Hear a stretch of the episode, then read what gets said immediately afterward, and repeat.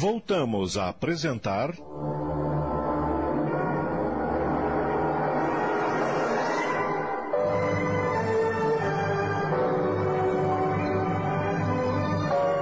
Não te canses de amar. Minissérie de Sidney Carbone.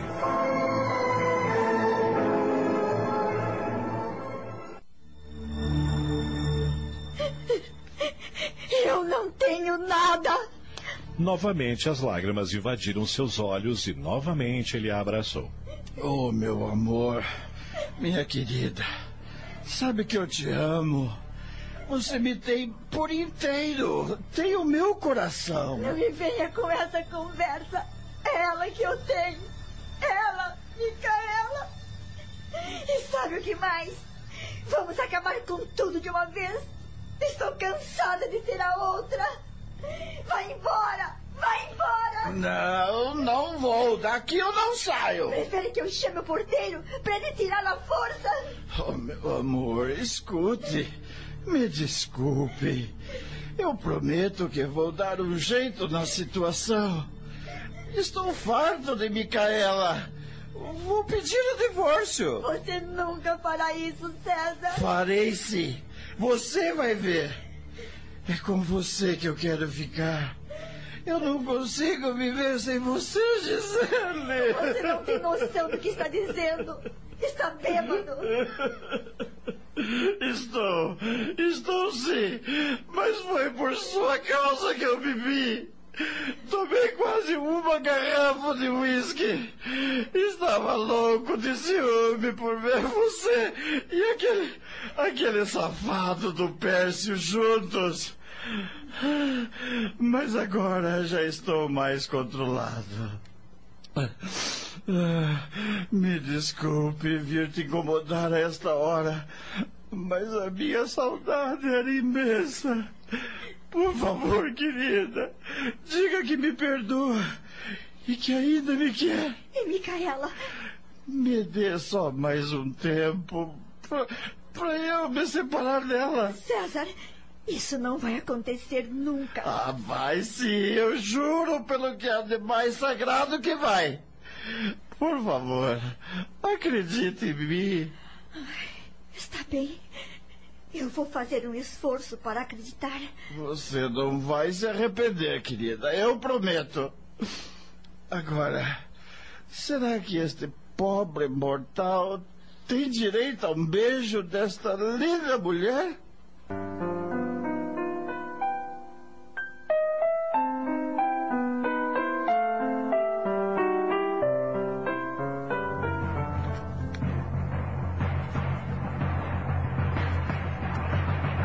Nos dias que se seguiram, César foi só gentilezas para com Gisele. Conseguiu algum tempo para uns furtivos encontros, mandou flores, bombons e até cesta de café da manhã, até que certa tarde. Querida, o que acha de jantarmos juntos hoje? E Micaela? Ela vai trabalhar numa quermesse beneficente para a igreja que frequenta. Não sei se devemos sair para jantar, César. Meu amor, confie em mim. Eu já estou procurando um advogado idôneo para cuidar da nossa separação. Tenha só mais um pouco de paciência. Ai, tudo bem. Vamos sair para jantar.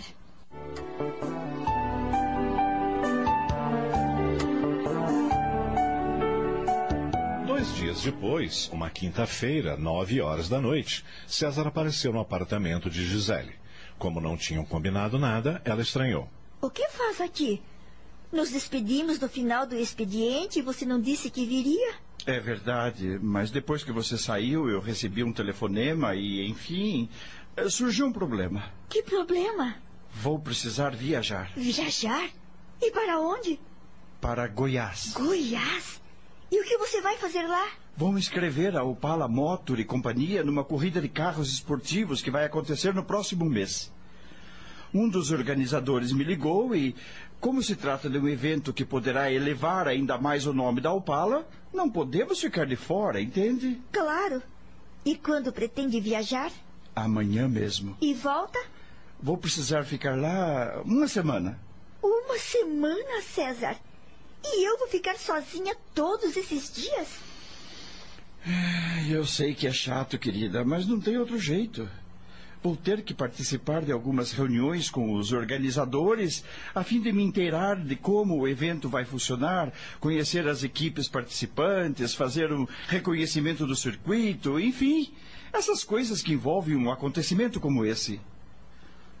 Oh, meu amor, acredite que vai ser a pior semana da minha vida, pois vou morrer de saudade de você. Mas quando eu voltar, a recompensarei pelos dias ausentes. Haveremos de ficar juntos o maior tempo possível. Você promete? Palavra de escoteiro. tudo bem, querido. Vou torcer para que tudo dê certo e a Opala faça bonito. Aliás, como sempre faz. É assim que se fala. E ficaram juntos até perto de meia-noite, trocando juras e beijos de amor.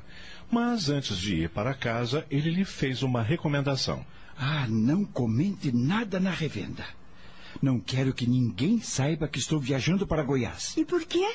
Porque quero fazer uma surpresa para a nossa equipe. Só direi quando retornar com tudo devidamente acertado. E como vai explicar a sua ausência de uma semana? Amanhã, antes de ir para o aeroporto, passarei pela revenda e direi que vou para o Rio de Janeiro tratar de negócios.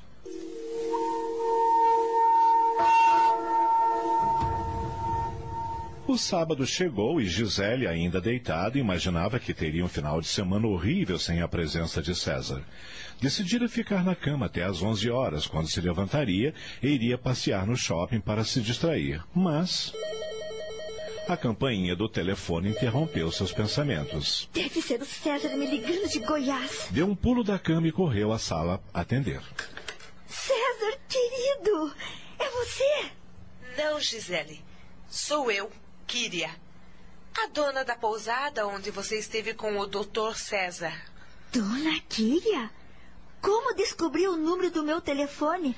Você deixou anotado na sua ficha, não se lembra? Ah, sim. O que a senhora deseja? Estou passando o fim de semana na capital e gostaria de te fazer um convite. Que convite? Não gostaria de almoçar comigo? Gostei tanto de você e queria revê-la novamente. Conversaram por alguns instantes e, ao desligar o telefone, Gisele estava curiosa. Que estranho. Mal conheço essa mulher. Notei que ela me olhava de um modo diferente quando estivemos na pousada. Algumas vezes me senti até um pouco incomodada. E agora ela me liga e tão gentilmente me convida para almoçar. Será que está querendo alguma coisa de mim? Mas o quê?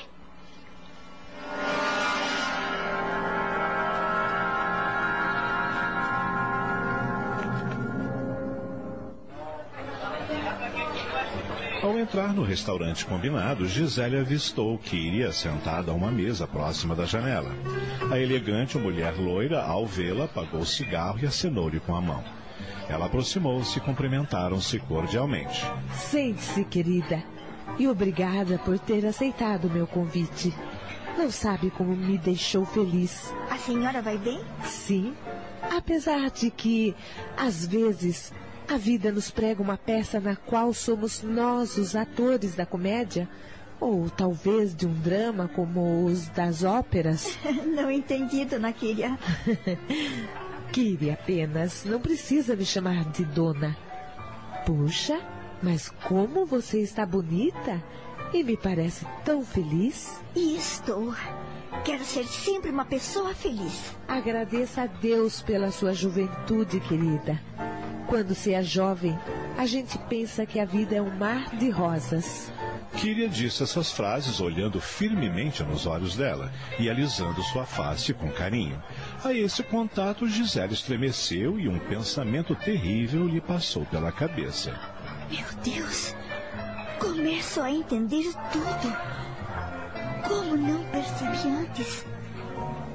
Kyria gosta de mulheres.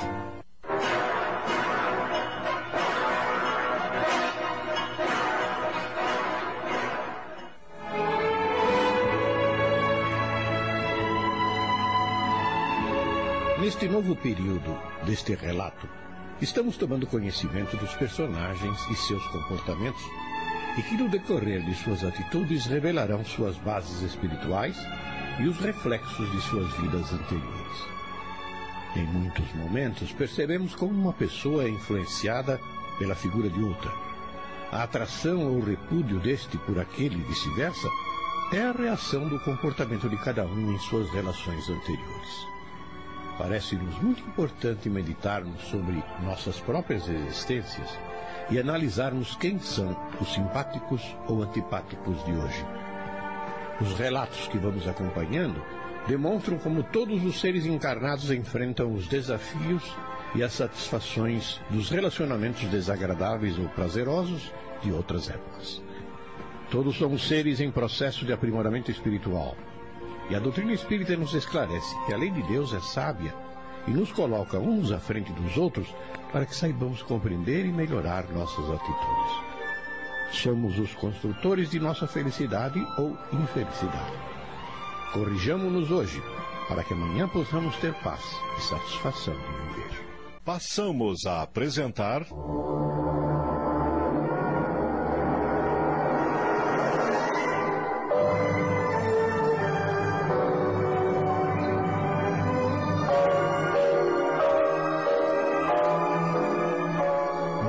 Canses de amar. Minissérie de Sidney Carbone, baseada numa psicografia de Cláudia Marum.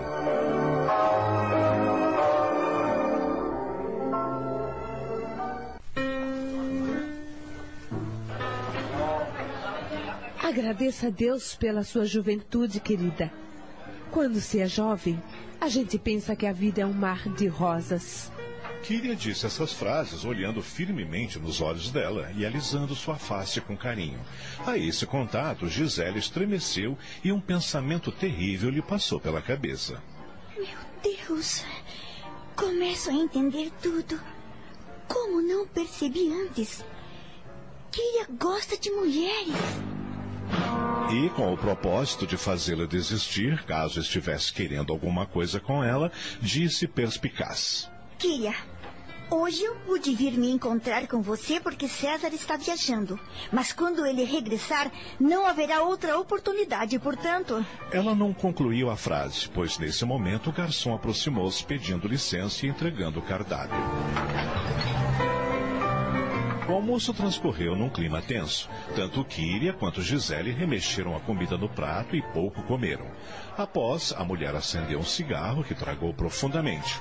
Em seguida, olhando nos olhos da jovem, perguntou: Gisele, você espera se casar com César?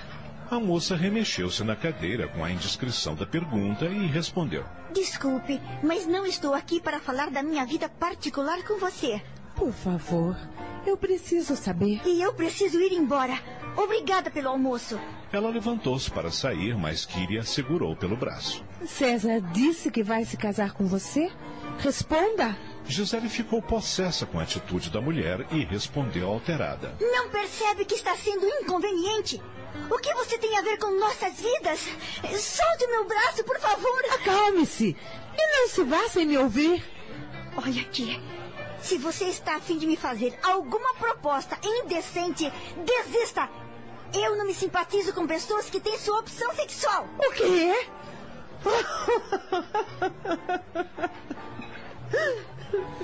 Kyria riu tanto que precisou levar a mão à boca para disfarçar. Quando conseguiu se conter, disse: Você está enganada a meu respeito, querida. Não sou esse tipo de pessoa. Sou casada há muitos anos e amo meu marido. Ca casada? Sim. Meu marido se chama Mateus e é um homem maravilhoso. Bem, eu pensei que. Ah, desculpe. É que você está sendo indiscreto me fazendo tantas perguntas e não tem nada a ver com minha vida. Aí é que você se engana. Eu tenho sim. Tenho muito a ver com sua vida. Como assim? Eu mal a conheço. Por favor, sente-se e vamos conversar. Gisele obedeceu. Estava pasma com o que acabara de ouvir. Kyria, olhando-a nos olhos, perguntou: Será que você não se lembra mais de mim, bonequinha? Por que eu deveria me lembrar de você? E por que está me chamando de bonequinha? Se não tem uma proposta indecorosa para me fazer e não nos conhecemos direito, por que me chama de bonequinha? Gisele, Escute, eu a chamei aqui porque quero te conhecer melhor e conversar sobre o César. Sobre o César? O que quer me falar sobre ele? Ele não é o homem adequado para você, bonequinha. Que direito tem você de dizer que César não me é adequado? Tenho todo o direito do mundo. E você vai saber o porquê. Ela pegou a bolsa e abriu, tirou uma foto de dentro e a exibiu. Veja. Dê uma olhada, bonequinha. A foto era de uma bela mulher que, com um ar muito feliz, segurava uma menininha bem arrumada nos braços. Dava para se perceber que eram mãe e filha. Então? Bem, creio que é você com sua filha ao colo. Mas o que eu e César temos a ver com isso? Enquanto aguardava a resposta, algumas lembranças vieram à sua mente. Ela, pequena, brincando de pega-pega com a mãe. A mãe ajeitando seus cabelos e conferindo suas roupas, enquanto dizia: Bonequinha, você é a menina mais linda do mundo. Suas mãos começaram a tremer. Ela olhou para a Kíria, que perguntou com ansiedade na voz: Será que você não se lembra da Toninha? Claro! Claro que me lembro da minha mãe. Ela nos abandonou a mim e a meu pai. Abandonou? Quem disse isso? Ora, meu pai me disse. Você conheceu a minha mãe? Sabe onde está? Sim, para as duas perguntas. E, com lágrimas brotando dos olhos, continuou. Olhe bem para mim, Gisele. Não é possível. Você. Você não pode ser a. Eu sou a sua mãe, minha filha.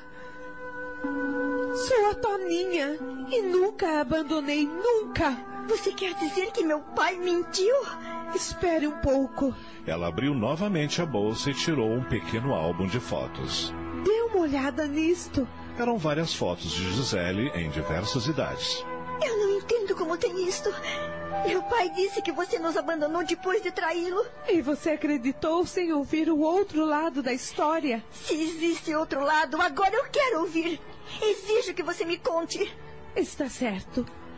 Vou começar do início. Antes, porém, quero que veja o meu RG. Tome.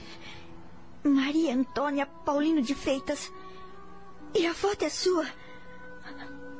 Acho que não há mais dúvidas. Fale, por favor.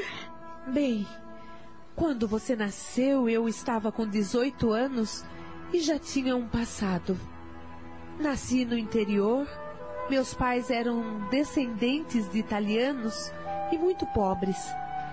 Quando atingi a adolescência, minha mãe arrumou um emprego de doméstica para mim numa casa chique da cidade. Lá aconteceu o inevitável. Eu e o filho dos patrões nos entregamos à paixão. Durante alguns meses vivemos felizes, nos amando com intensidade. Porém, chegou o momento de ele vir para a capital fazer cursinho para o vestibular. E nos separamos, com a promessa de que ele voltaria para falar com os pais e me pedir em casamento. Eu, tola, acreditei. Se para mim aquele envolvimento representava o encontro de duas almas afins, para ele foi apenas uma aventura, logo esquecida. Com o passar dos meses, sem ter notícias dele, juntei minhas coisas e vim para cá. Que idade você tinha? Dezesseis anos, mas aparentava mais. Aqui eu o procurei feito louca e nunca o encontrei. Tinha trazido algum dinheiro e hospedei-me numa pensão com a intenção de arrumar emprego e tocar a minha vida. Mas como era uma caipira semi-analfabeta, o máximo que conseguia era trabalhar como doméstica. Sofri todo tipo de humilhações que se possa imaginar, aguentando patrões inescrupulosos, ganhando uma miséria, comendo as sobras de comida, tratada como verdadeira escrava. Até que um dia dei um basta. Decidi que não seria mais capacho de ninguém. Foi então que a dona da pensão em que eu morava, mulher astuta e interesseira, disse que eu era muito bonita. Tinha um belo corpo e poderia ganhar dinheiro facilmente. Um dia apresentou-me uma amiga que era dona de uma boate e que se chamava Margot. Logo que me viu, ela ficou entusiasmada e me levou para trabalhar na boate. A princípio eu servia mesas, mas com o passar do tempo, ela começou a me apresentar cavalheiros finos e exigia que eu saísse com eles. Então pediu que eu mudasse meu nome e passei a me chamar Valquíria ou Kíria. Meu Deus! Então era verdade. O que era verdade? Que você era prostituta. Meus primos diziam. Diziam que você não prestava e que eu ia crescer e ser igual a você. Muitas vezes eles tentaram me agarrar e eu tive que sair correndo. Eles me culpavam pela sua conduta. Eu sinto muito, querida. Sinto mesmo. E como você conheceu o papai? Um dia ele apareceu na boate, gostou de mim e saímos juntos. Algum tempo depois, novamente ele apareceu e me convidou para acompanhá-lo numa viagem de uma semana. Eu fui e acabei engravidando. Coisas da vida, Gisele. Eu tinha compromisso com você. Compromisso? Como assim? Bem, antes de reencarnarmos, devíamos ter combinado ser mãe e filha. Ah, que bobagem! Eu não acredito nisso. Mas eu sim. Mas voltemos aos fatos. Quando soube que eu estava grávida, seu pai e eu nos casamos e fomos morar lá na chácara em Selmópolis. Devo confessar, querida, que se não fosse o fato de estar esperando você, eu teria voltado no mesmo dia para cá. Você não amava meu pai?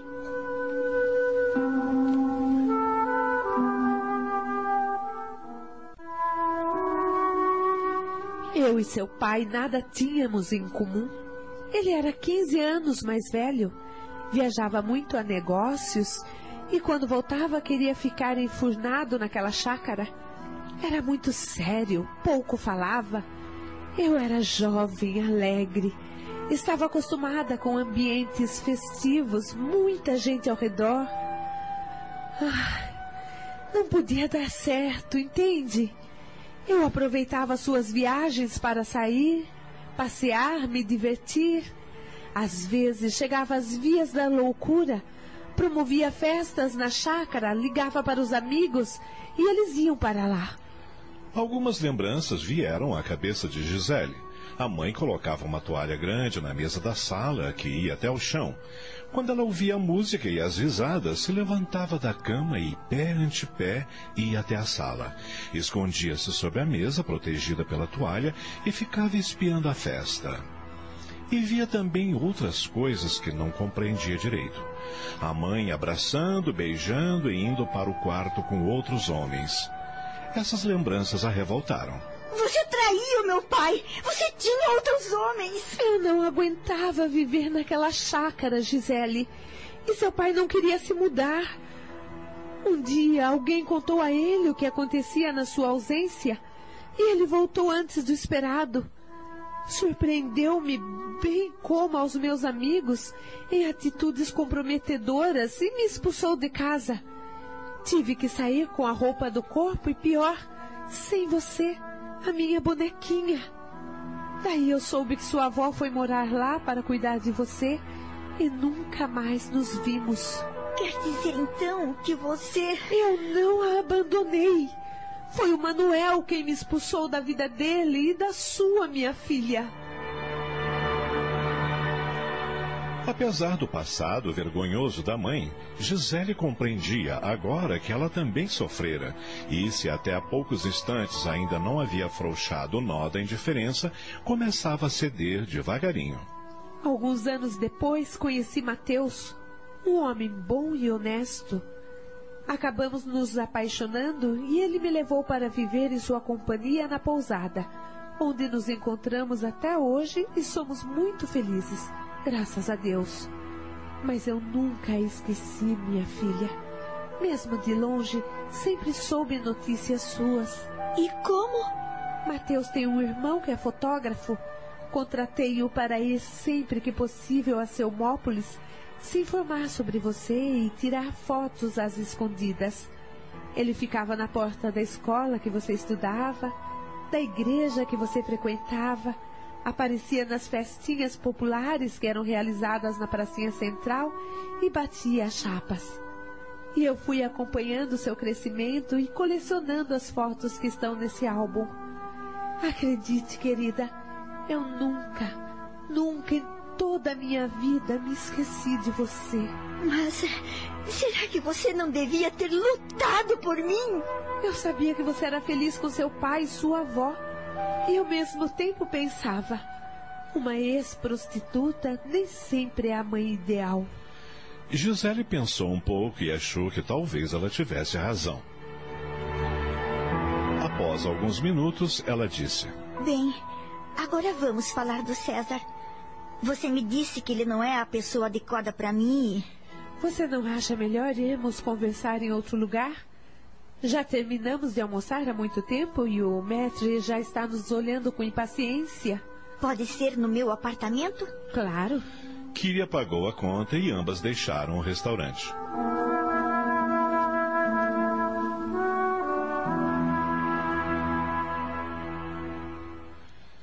Assim que tomaram o cafezinho preparado por Gisele, as duas foram para a sala e se acomodaram no sofá. Como Gisele demonstrava ansiedade, Kyria resolveu abrir o jogo de uma vez. Mas antes, fez uma pergunta. Para onde o César viajou?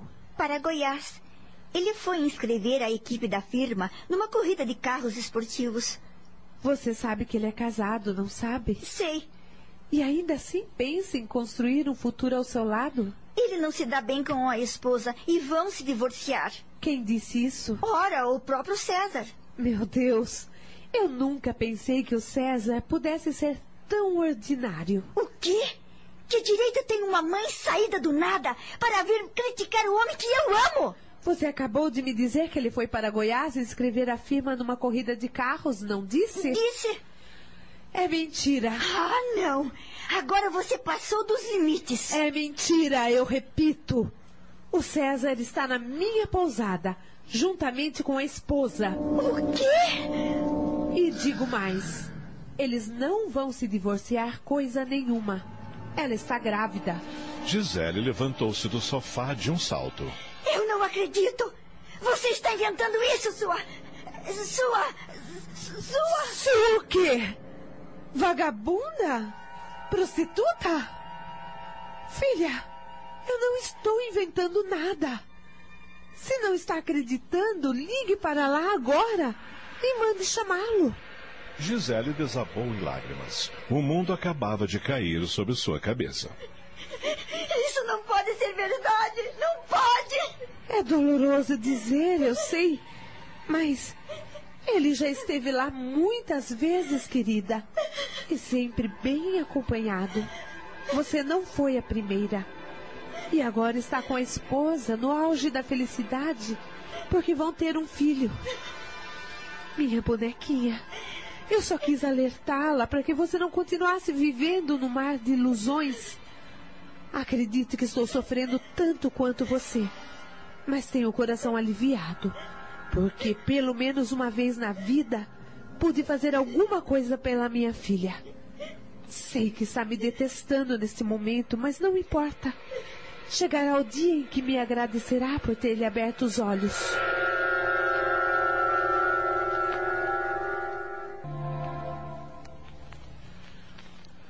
Aquele final de semana foi terrível para Gisele. Ela não dormiu e nem se alimentou, tal seu estado de desespero. Estava odiando César e não queria mais vê-lo. Para tanto, já havia tomado uma decisão. Iria se demitir da revenda e desaparecer da cidade. Mas para onde iria? Era a pergunta que se fazia de minuto a minuto.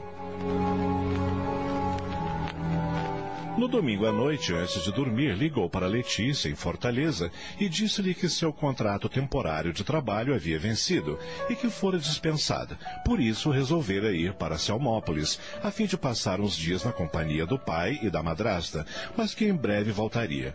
Letícia acreditou na mentira.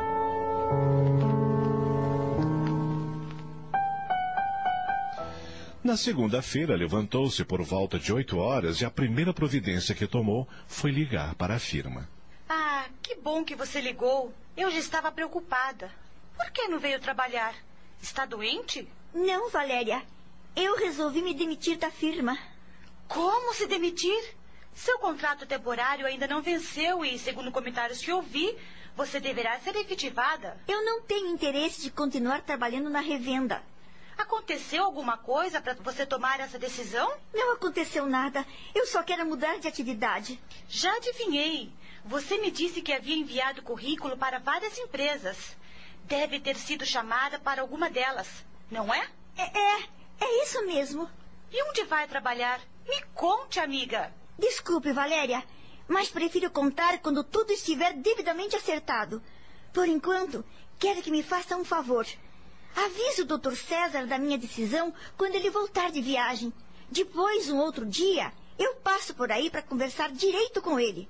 Agora tenho que desligar. Espere, vamos conversar mais um pouquinho. Sinto, Valéria, mas não vai dar. Quero que saiba que foi um prazer trabalhar ao seu lado. Você foi uma boa amiga. Tchau. Ai, pronto. Está feito.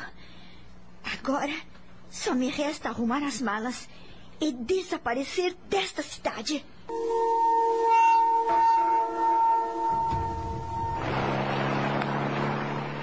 Já fazia quase três horas que Gisele estava na estrada. Apesar de todo o desespero que lhe ia na alma, dirigia com atenção. Não tinha destino. Sentia-se um barco à deriva sem ter onde aportar. De repente, avistou uma placa indicando um restaurante, a 500 metros. Como estava com o estômago vazio e a garganta seca. Vou parar para comer um sanduíche e tomar um refresco.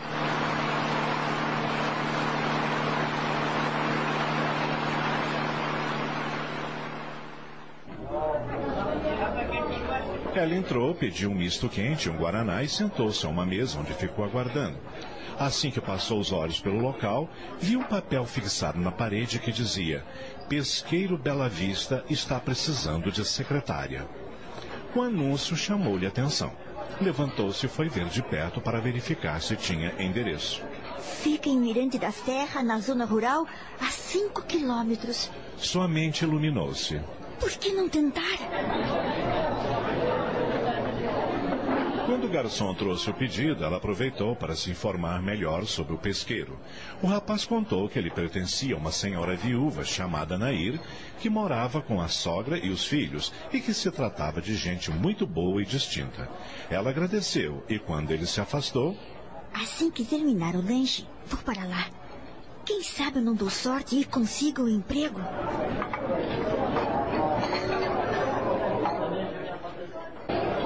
Quinze minutos depois, ela dirigiu-se ao caixa. Na fila, à sua frente, um senhor magro de cabelos totalmente brancos, que aparentava ter uns 70 anos, enquanto pagava a conta, conversava com a moça.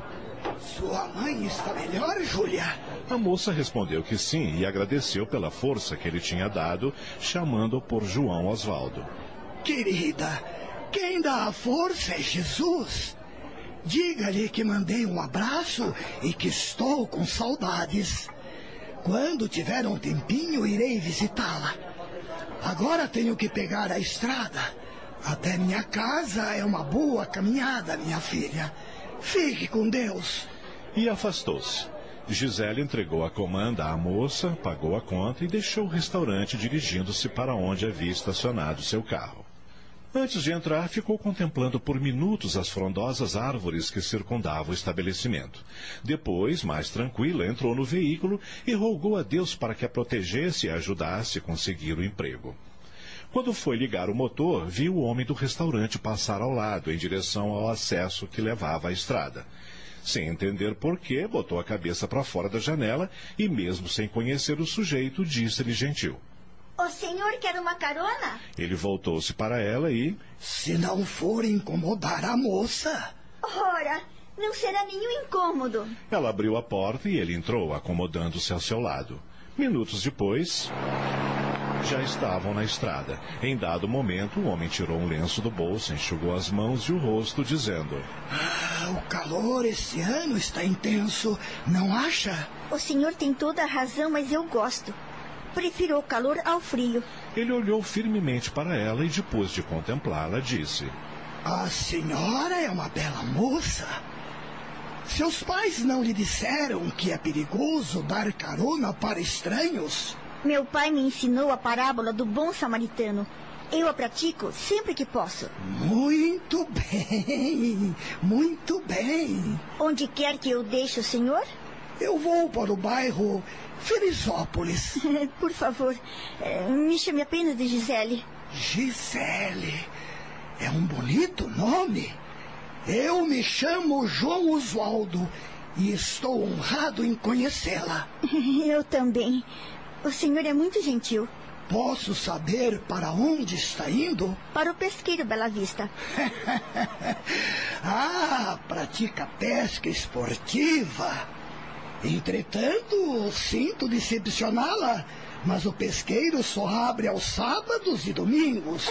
oh, oh, não, não. Eu não vou para pescar. Na verdade, vi um anúncio de emprego fixado na parede do restaurante e vou tentar a vaga. Ah, então vai trabalhar com a dona Nair. Mas que bom! Ela é uma ótima pessoa. Aliás, todos lá são maravilhosos. O senhor os conhece? Sim, há muitos anos. Somos amigos e trabalhadores no mesmo centro espírita. O senhor é espírita? Sou. Trabalho na Vinha da Luz, que fica no centro da cidade. E você? Pertence a alguma religião? Bem, eu fui criada por uma avó que era católica, daquelas que ia à missa todos os domingos. Quando era menina, ela me obrigava a acompanhá-la. Mas depois que ela morreu. Deixou de ir. Compreendo, compreendo. O carro rodou mais alguns minutos. Entraram e saíram da cidade, pegaram uma outra estrada onde apareceu uma placa indicando Felizópolis a 500 metros. Logo ali adiante, se fizer a gentileza de entrar à esquerda, me deixará na porta de casa. Claro, sem problema. Gisele seguiu as orientações e logo avistou a casa que ficava em uma pequena chácara. Era uma casa térrea circundada por um bem cuidado jardim.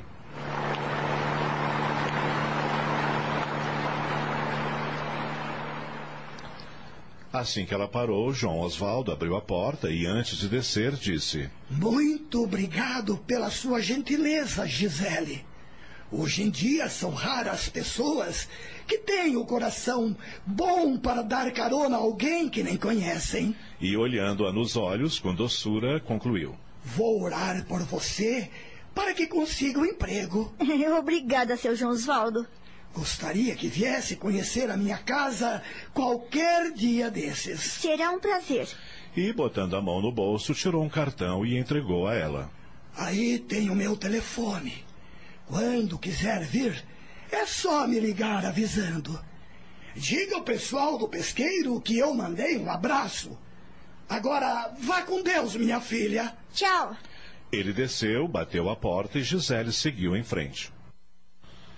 Ao vê-la se afastar, João Osvaldo se perguntou: Qual o fato que essa jovem gentil e bonita carrega para estar com o olhar tão triste e a fisionomia tão sofrida?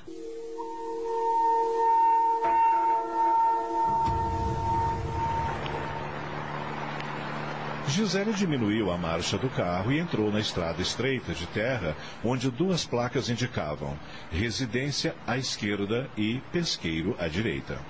Rodou cerca de mil metros, fez uma curva para a esquerda e avistou um imponente sobrado rodeado por plantações que lhe pareceu uma verdadeira mansão. Construída em estilo colonial e muito bem conservada, a casa era de fato muito bonita. Tinha amplas janelas e uma varanda. Estacionou o carro a alguns metros e ficou por instantes contemplando o local. Depois, suspirou fundo, ajeitou os cabelos e saltou. Aproximou-se da casa e viu fixada na porta uma plaqueta com os dizeres Recanto dos Fernandes. Ela tomou fôlego e pensou: Valerá a pena ter vindo? Será que serei bem sucedida? Não teve tempo de cogitar uma resposta. Uma mulher de cerca de 60 anos, baixa e robusta, surgiu na varanda da casa. Tinha olhos castanhos, vivazes e bondosos, e perguntou: Em que posso ajudá-la, moça? Bem, eu. é, é, Eu. Eu estou aqui por causa do anúncio de emprego que vi no restaurante. Ah, sim. Vamos entrar para conversarmos. Ela subiu a escada e, gentilmente, a mulher conduziu-a para dentro. De imediato, Gisele sentiu grande simpatia por aquela senhora. Ao adentrar o imenso vestíbulo e sentir um cheiro bom de óleo de peroba e limpeza, teve a impressão de estar num lar acolhedor e confortável. Agora sim podemos nos apresentar. Meu nome é Nair. E o seu? Eu me chamo Gisele. Muito prazer.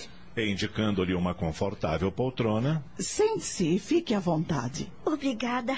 Por favor, dona Nair, me diga se a vaga ainda está aberta. Eu não quero tomar o seu tempo e nem perder o meu por isso. Ah, calma, menina, calma. Desculpe, mas é que preciso muito trabalhar. Mas não precisa ficar tão ansiosa. Vamos por parte. Você tem alguma experiência como secretária? Eu estava trabalhando como secretária numa firma em São Paulo, porém, Porém, como como era um trabalho temporário e eu não me adaptei no ambiente, decidi me demitir antes que o prazo vencesse. Mas aprendi muito durante o tempo que trabalhei lá.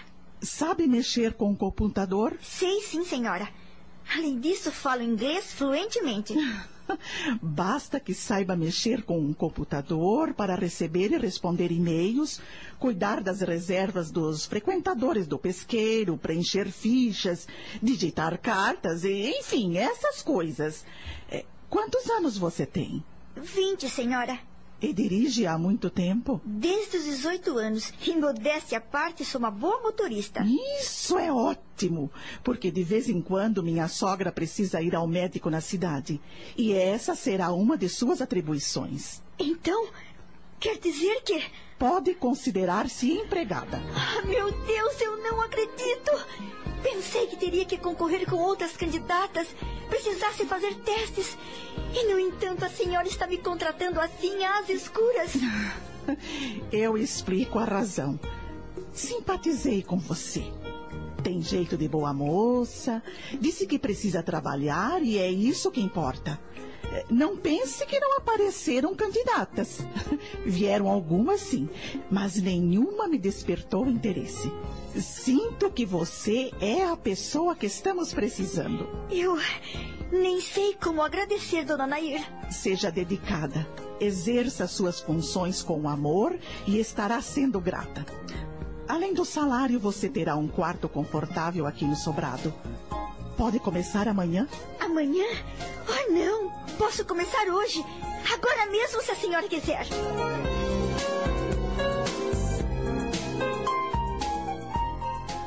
Calma, querida, calma. Você acabou de chegar, veio dirigindo de São Paulo, deve estar exausta. Além do mais, quem vai lhe explicar todo o trabalho é meu filho Murilo, e ele não está no momento. Trouxe bagagem? Sim, estão no carro. Eu vou buscar. Deixe para depois. Antes vamos à cozinha. Você precisa almoçar. Deve estar faminta. É, confesso que estou mesmo. Me acompanhe.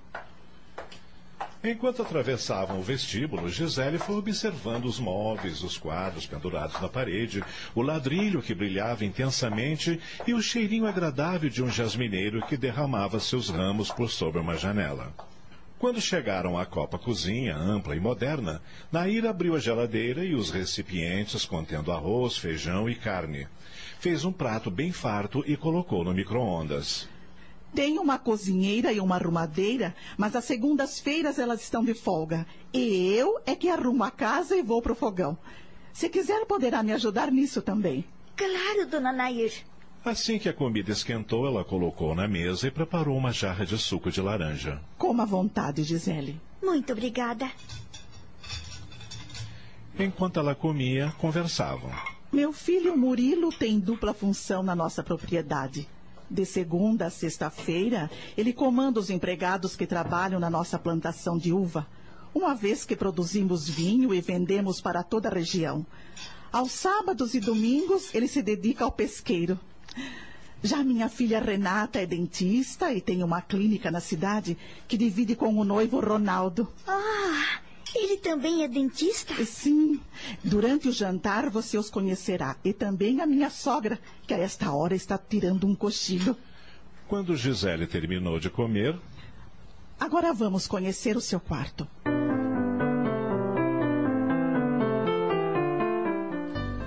Após subirem a escada que levava ao andar superior e percorrerem um longo corredor, Nair abriu a porta e ambas entraram. O quarto era grande e arejado. As paredes eram forradas de fotos e pôsteres. Havia uma estante repleta de livros, uma cama, um guarda-roupa, mesa, penteadeira e um aparelho de TV. Uma confortável poltrona, tendo ao lado um abajur de pedestal, convidava a uma boa leitura. Gisele ficou imaginando quantos cômodos teria aquela casa imensa. Como se adivinhasse seus pensamentos, Nair disse.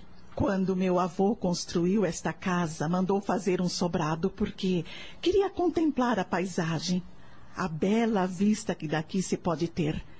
Como estava prestes a se casar e pretendia ter muitos filhos, fez questão de que a casa tivesse vários quartos. E ele e a esposa tiveram muitos filhos? Cinco. Quatro meninas e um menino. Mas só meu pai quis ficar aqui. As mulheres se casaram e foram viver em outros lugares com seus maridos. Eu adorei o quarto. Vamos até a janela. Quero te mostrar a vista. Gisele acompanhou Nair, que se dirigiu a uma porta-janela e a abriu. Puxando-a pela mão, saíram para o terraço. A paisagem era belíssima. Além do bem cuidado jardim, via-se além um extenso pomar. Ao longe, algumas montanhas cobertas de luz e sombra pareciam lhe dar as boas-vindas. O que acha? A paisagem é tão linda que chega a emocionar. Como a obra de Deus é linda e sublime. Realmente, minha querida. E por ser infinitamente bom, Ele nos oferece tudo isso de graça. Bem, vou deixá-la agora para que possa descansar um pouco. A senhora pode me dizer onde fica o banheiro, por favor? Você pode usar o que fica no fim do corredor. E a que horas o pessoal toma banho? Não quero invadir a privacidade de ninguém. Não se preocupe com isso. Temos mais três banheiros na casa. Esse pode ficar exclusivamente para o seu uso. Há um armário lá onde você encontrará toalhas, sabonetes e shampoos. Muito obrigada por tudo, dona Nair. A senhora está sendo tão gentil e carinhosa comigo. Ora, meu bem, você faz por merecer. Mas acabamos de nos conhecer. Eu nem lhe disse nada sobre a minha família, sobre a minha vida. Basta olhar para você para a gente perceber que é uma pessoa do bem. Quanto ao resto, você irá me contando aos poucos, quando estiver disposta. Agora descanse. Mais tarde pedirei que tragam suas malas. Fique à vontade. Eu não estou acreditando no que está acontecendo. Saí de São Paulo com o coração despedaçado, sem destino, sem saber o que fazer da vida. De repente me vejo num lugar estranho e sou recebida por uma pessoa que nunca vi antes, mas que me trata como se fosse uma filha. O que está acontecendo? Será que estou vivendo uma realidade ou estarei sonhando? Ai, seja lá o que for, agora não quero pensar em nada. Só desejo me estirar nessa cama e dormir um pouco. Sinto-me tão cansada. Ela descalçou o tênis e jogou-se na cama. Não demorou e pegou no sono.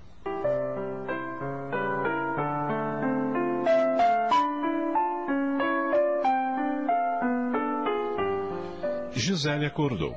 Abriu os olhos, sonolenta, passeou-os pelo quarto, olhou para a janela que permanecia aberta e levou um susto. Ai, meu Deus! Já escureceu! Que horas serão? As batidas na porta despertaram-na totalmente, pois até então ainda estava sonolenta. Quem será? Deu um pulo da cama, recompôs-se e foi abrir a porta. Pois não? Um homem alto e magro estava na soleira. Tinha vastos cabelos negros entremeados por fios prateados, olhos negros, fundos e serenos, que davam a impressão de uma bondade e compaixão difíceis de encontrar nos seres humanos. Entretanto, não era bonito. Boa tarde. Eu sou Murilo. Seja bem-vinda à nossa casa. Ao falar, contemplou-a com tal intensidade que Gisele se perguntou se estava com o rosto amassado devido à soneca que tirara. Sem jeito, ela passou a mão pelos cabelos, tentando ajeitá-los, e disse: Muito, muito prazer, senhor Murilo. senhor Murilo? Oh, não, não me chame de senhor. Apenas Murilo e já está de bom tamanho. É combinado? está bem, combinado. É bem, eu trouxe as suas malas. Onde quer que as coloque? Ali. Ali, perto do guarda-roupa, por favor. Ele se inclinou, pegou as malas que estavam no chão e entrou. Ao passar por ela, Gisele notou que ele mancava e tinha as costas um pouco curvadas. Após acomodar as malas onde ela havia mandado, ele perguntou: Precisa de alguma coisa? Obrigada. O senhor. Ah, digo, você já fez muito me trazendo as malas. Nem precisava, eu mesma podia fazer isso. Eu duvido que conseguiria subir as escadas com essas malas pesadas. O que você carrega aí dentro? Chumbo? Nada disso. São roupas, sapatos, livros. Ah, por favor, não precisa se justificar. Eu só estava brincando. Bem, a minha mãe manda avisar que o jantar será servido daqui a meia hora. Nossa! Eu dormi tanto que nem tomei banho ainda. Pois faça isso sossegada.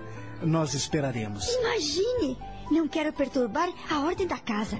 Serei bem rápida, prometo. Eh, fique à vontade, Gisele. Eh, com licença.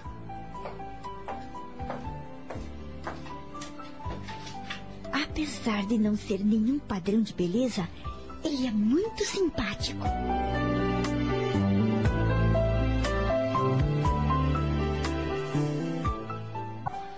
Gisele imaginou que aquele homem devia ter uns 38 anos. Errou por dois, ele tinha 36.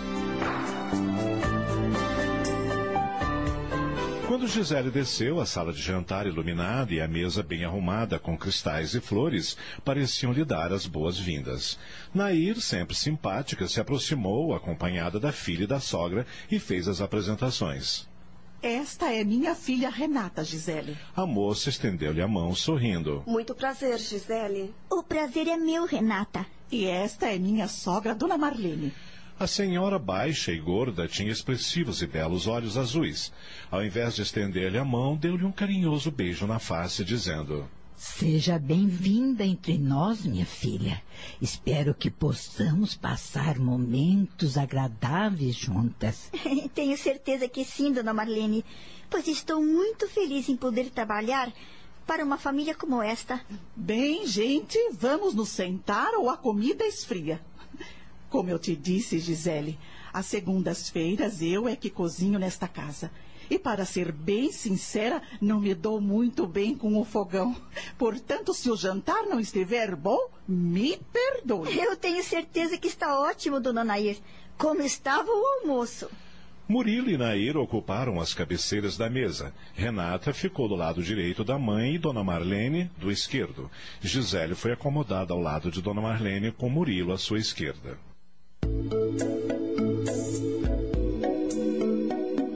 Quando terminou o jantar, que transcorreu num clima animado e conversas descontraídas, enquanto tomava o cafezinho, Gisele disse a Murilo: O que acha de conversarmos sobre o meu trabalho? Vamos deixar isso para amanhã à tarde. Eu só quero te adiantar que seu horário será flexível. Não gosto que ninguém se prenda ao relógio. Eh, Você já conhecia esta região? Não. Então aproveite a parte da manhã para dar umas voltas por aí e se ambientar. Temos alguns pontos pitorescos que vale a pena visitar. Como o Mirante, por exemplo, que fica ao lado esquerdo da estrada e que é o cartão postal deste lugar. Murilo tem razão, Gisele. Tenho certeza que você vai adorar. Gisele ficou sabendo que Nair tinha mais uma filha, Rosana, que era casada e morava com o marido em Ribeirão Preto, onde tinha uma concessionária de veículos. Como a loja deles abre até aos domingos, pouco os vejo, bem como os meus netos Paulo e Priscila. E eu? Não sei se mamãe te falou, sou dentista. Tem uma clínica na cidade que divido com meu noivo. Ah, ela falou sim. E pretende se casar logo? Sim, em dezembro, se Deus quiser. Quantos anos você tem, Gisele? Vinte, dona Marlene. A Nair me disse que você veio de São Paulo.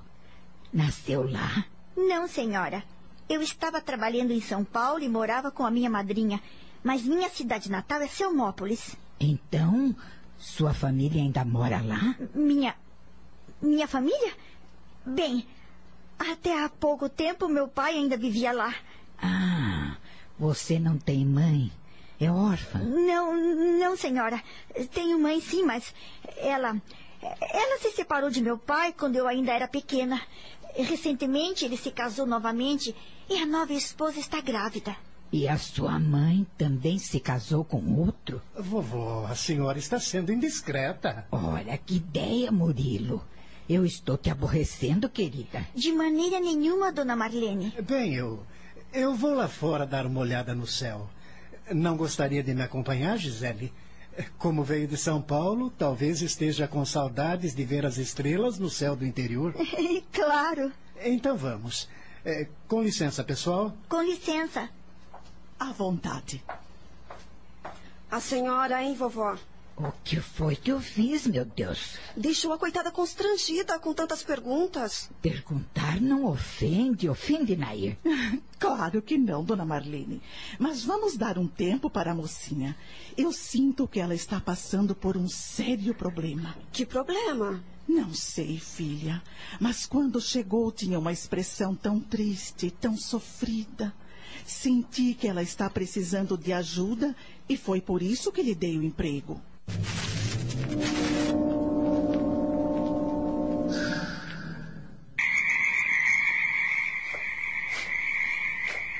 Para onde está me levando? é para um ponto estratégico onde podemos ver o céu sem que os galhos das árvores atrapalhem. Continuaram caminhando, ele apoiando-se numa bengala. Após uns 30 metros, saíram das sombras das árvores. Chegamos. Daqui podemos ter uma bonita vista do céu que está mais belo do que nunca esta noite. O que acha? Nossa, eu nunca vi tantas estrelas. Realmente o céu está belíssimo. A lua crescente e pálida iluminava o local. Os astros lá em cima piscavam cintilantes. O cheiro de jasmim e a quietude do lugar causavam no coração de Gisele uma sensação de paz. Murilo suspirou profundamente e disse: É um divino espetáculo da natureza, não acha? Você tem toda a razão. Vem sempre aqui? Sempre, sempre que me é possível. Permaneceram por alguns minutos apreciando aquela maravilha até que ele disse: É melhor voltarmos. Está um pouco frio, você veio sem agasalho e pode pegar um resfriado. Não se incomode comigo. É claro que me incomodo. Eu não quero uma secretária doente antes mesmo de começar a trabalhar. Vamos? Ele a acompanhou até a porta da casa, onde se despediu. Espero que tenha uma boa noite. Você não vai entrar? Não, ainda não. Eu vou até a cocheira ver se está tudo bem com os cavalos. Ele se afastou, manquitolando, deixando um agreste perfume no ar. Gisele entrou e viu que a sala estava vazia. Será que já se recolheram? É possível. No interior as pessoas costumam dormir cedo. Bem, só me resta ir para o meu quarto.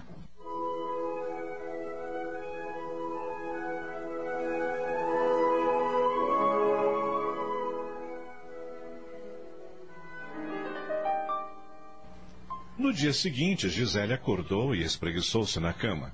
Tinha dormido um sono profundo e sentia-se bem e disposta. Levantou-se, abriu a porta-janela e saiu para o terraço. Deteve-se por alguns instantes olhando o bem cuidado jardim que os raios de sol acariciavam. Avistou Murilo a uma certa distância, caminhando ao lado de um homem alto e forte, em direção a uma perua encostada à sombra de uma árvore, e retrocedeu, com medo de que eles olhassem para trás e a vissem, pois estava apenas de camisola. Após arrumar parte de suas coisas no armário e nas gavetas, saiu do quarto e desceu. Na cozinha encontrou uma mulher morena que a saudou com um belo sorriso. Bom dia. A senhorita deve ser a nova secretária, não é mesmo? Sim, sou eu. Meu nome é Gisele. Prazer. E eu sou Rosa, a cozinheira. Muito prazer. Assim que cheguei, dona Nair me contou que tinha contratado uma secretária. A senhorita é igualzinha como ela descreveu. Sente-se, dona Gisele. Eu vou servir o seu café. Não preciso me chamar de dona, apenas Gisele. Está bem, Rosa? Como quiser. Nem fica bem chamar uma moça tão bonita de dona, não é mesmo? Você é muito gentil.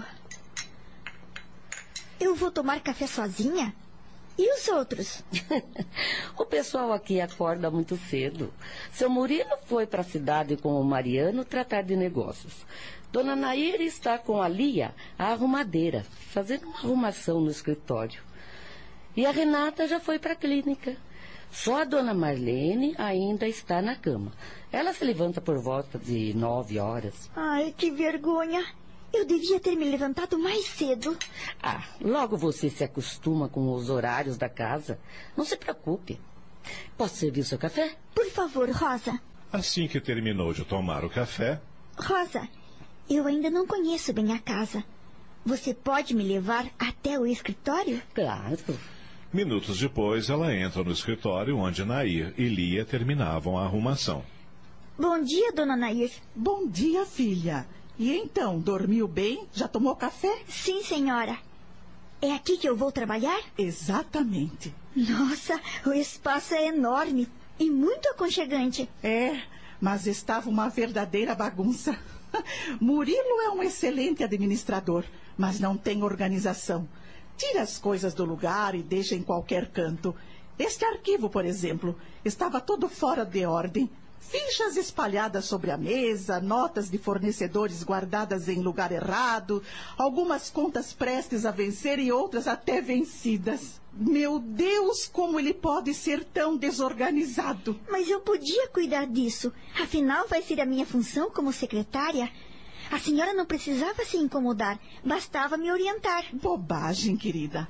Lia me ajudou e já terminamos. Quero que você comece a trabalhar num ambiente agradável, sem tumulto. E eu estou pronta para começar. O que posso fazer primeiro? Faça o que o Murilo disse ontem. Vá dar umas voltas pela redondeza para conhecer o lugar. À tarde ele mesmo lhe explicará as suas atribuições. Mas. Vá, filha. O dia está lindo para um passeio. Você terá muito tempo para meter a cara no trabalho. A senhora é uma pessoa incrível. Aliás, sua família é incrível. Que bom que gostou de nós. Gisele foi ao seu quarto, pegou um chapéu, colocou na cabeça, desceu e saiu em direção à estrada a fim de explorar as redondezas. É incrível a sensação de paz que estou sentindo neste lugar. Minha cabeça e meu corpo estão leves que às vezes meus pés nem parecem tocar o chão. Tenho a impressão de estar num paraíso, flutuando. Tinha andado cerca de um quilômetro quando notou uma pessoa vindo em sua direção. Firmou a vista e. É o senhor João Osvaldo. Dali a instantes, o bondoso ancião estava junto dela. Olá, menina Gisele. Como vai? Bem. E o senhor? Também, também. Diga-me, conseguiu o emprego? Sim, graças a Deus. E o pessoal está te tratando bem? Se não estiverem, eu vou ter uma conversinha com eles. Estou sendo bem tratada. Tão bem tratada que nem tenho o que dizer. E o que está fazendo por aqui? Passeando, conhecendo o lugar conforme me aconselhou o senhor Murilo. Só vou começar a trabalhar à tarde. Já esteve no mirante? Não. Ainda está longe? Que nada. É logo ali adiante. Vamos até lá? Andaram um pouco e logo avistaram a placa, Mirante, a 300 metros. Saíram da estrada, passaram por um estreito caminho de pedras e logo estavam diante de um patamar também de pedras. Gisele se aproximou. Embaixo via-se um lindo vale. O regato límpido corria por entre as pedras. O céu azul, salpicado por nuvens brancas esfiapadas, e o perfume do mato deixaram a jovem maravilhada. Ficou por vários minutos contemplando o magnífico espetáculo da natureza. Eu não me lembro de ter visto uma paisagem tão esplendorosa em toda a minha vida. me alegro que tenha gostado. Temos outros pontos por aqui que também deixam as pessoas de queixo caído. Esta região é abençoada por Deus, minha filha. Eu não duvido, seu João Osvaldo. Vamos combinar uma coisa, minha filha. O quê? Não me chame de João Osvaldo, por favor. Mas eh, como devo chamá-lo, então? O senhor tem algum apelido? Tenho. E quero que me chame por ele. Qual é?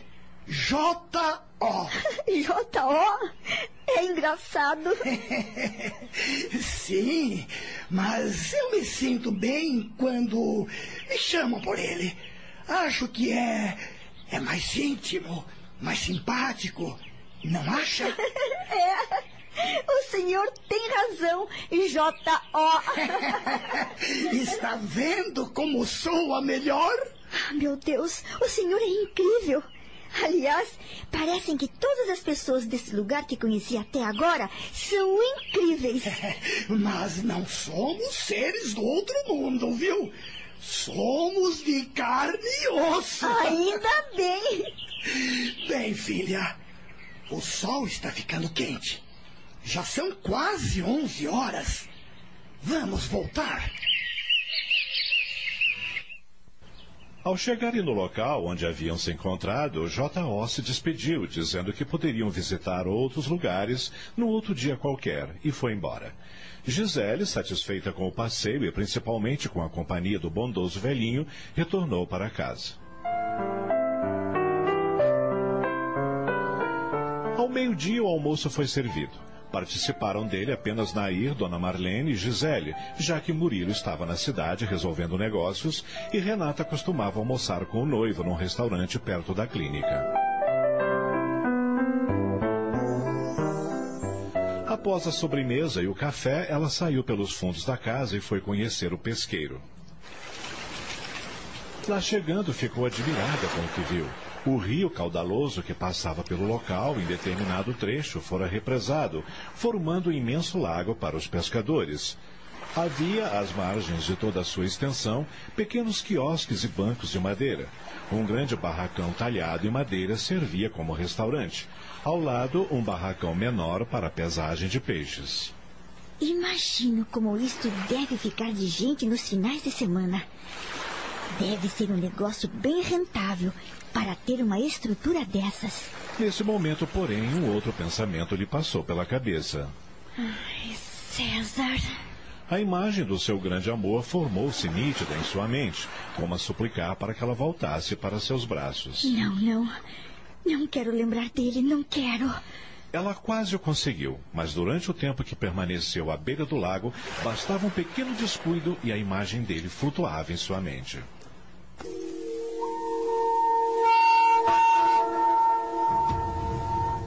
Às três horas da tarde, após tomar um banho refrescante e vestir uma roupa leve, sentou-se em frente à penteadeira para ajeitar os cabelos quando. Entre! A porta está aberta! Gisele, o seu Murilo já chegou da cidade e pediu para você ir falar com ele no escritório. Ah, sim, obrigada, Rosa. Diga-lhe que em dez minutos estarei lá.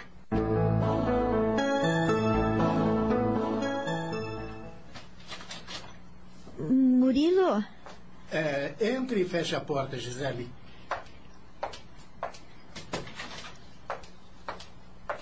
Estou às suas ordens. Sente-se e vamos conversar sobre o seu trabalho. Ai, que bom. Confesso que estou ansiosa para começar. Murilo explicou suas funções, que eram bastante fáceis. Além de enviar e responder os e-mails referentes à reserva do pesqueiro, ela também deveria estar em constante contato com alguns comerciantes da região para tratar da venda da produção de uvas e vinhos. Disse novamente que não queria que ela se prendesse a horários, podia distribuir as tarefas a seu critério, mas ressaltou o seguinte. Você deverá também ficar à disposição de minha mãe sempre que ela precisar ir à cidade fazer compras. E de minha avó, que, por ter problemas de saúde, periodicamente visita o seu médico. Isto sim, tem datas e horários. Dona Nair já me falou sobre isso. Pode ficar tranquilo que estarei atenta. Muito bem. Agora vamos ao principal. E, retirando da gaveta uma folha de papel e estendendo a ela, disse: Este será o seu salário. Veja se lhe convém. Se achar que não é justo, podemos conversar. É mais do que justo, Murilo. Eu não esperava tanto. Muito obrigada. Sendo assim, eu preciso que me dê sua carteira de trabalho. Amanhã irei à cidade falar com meu contador e pedirei a ele que cuide do seu registro. Você não vai me submeter a um período de experiência para saber se tenho capacidade para ocupar o cargo? Não é necessário. Eu tenho certeza que é competente. Eu nem sei como agradecer. Mas eu sei. Me acompanhe à cidade amanhã.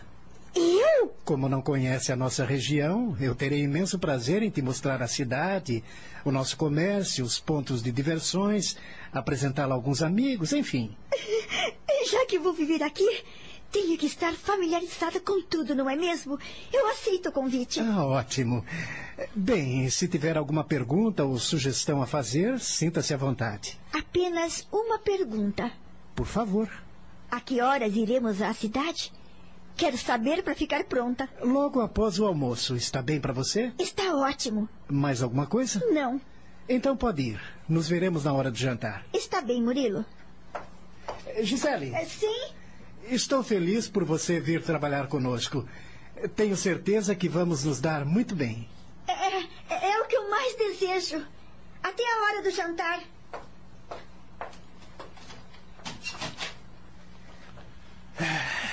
Ela é uma criatura excepcional.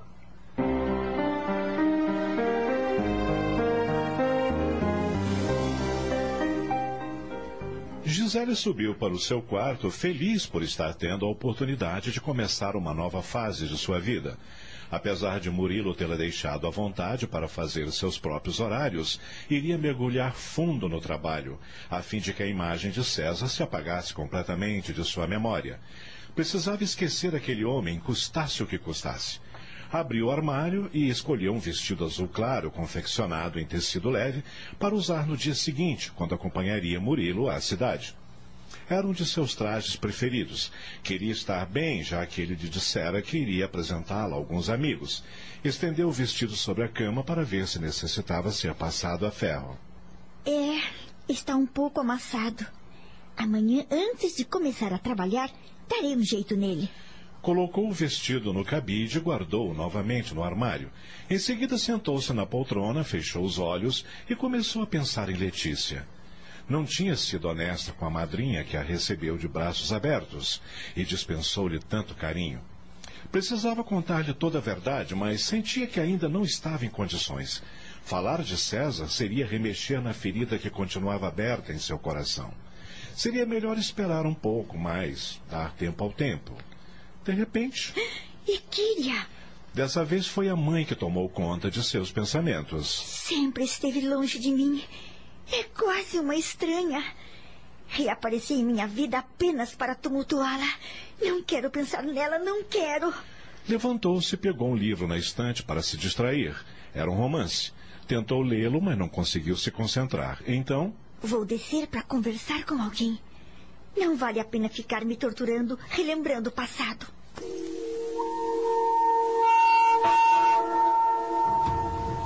Assim que entrou na sala, encontrou Dona Marlene sentada no sofá, entretida com um tricô. Ao vê-la, a simpática senhora sorriu e perguntou: Está precisando de alguma coisa, querida? Não, senhora. Ai, o que a senhora está tricotando? um pullover para o Murilo. Mas que trabalho bonito! E que habilidade a senhora tem! Também faço isso desde que era menina. Aprendi com a minha avó. Se quiser, posso fazer uma blusa para você. Imagine dar trabalho para a senhora. Eu adoro tricotar. Me ajuda a passar o tempo. Qual é a sua cor preferida? Ah, eu não tenho preferência.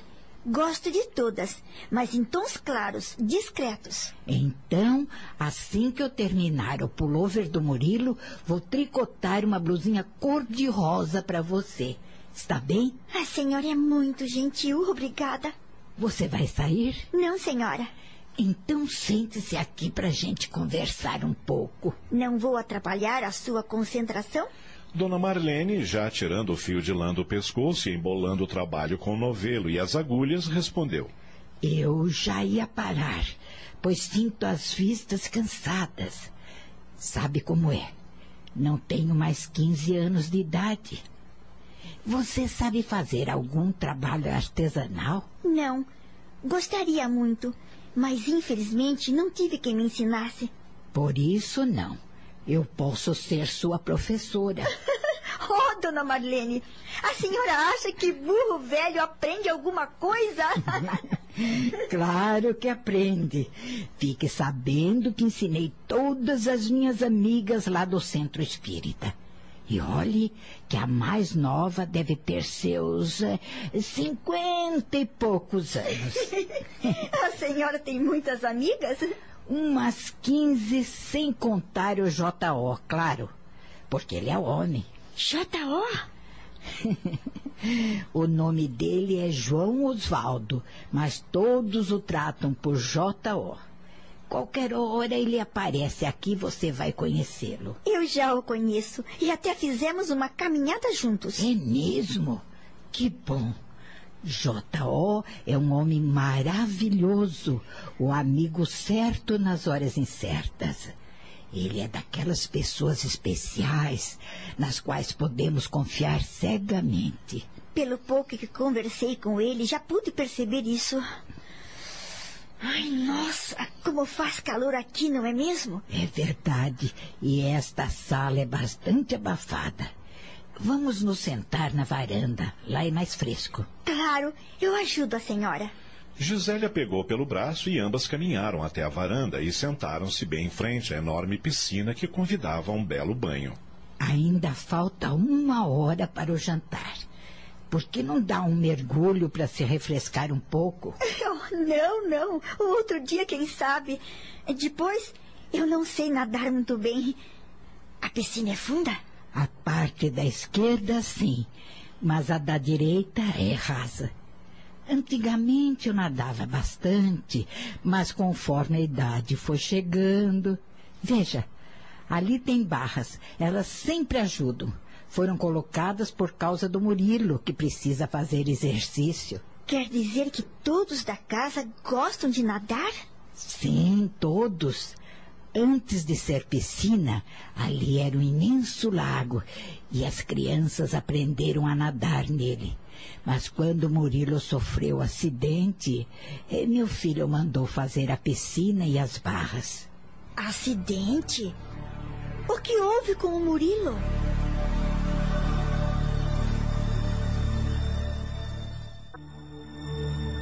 Ele quase se afogou.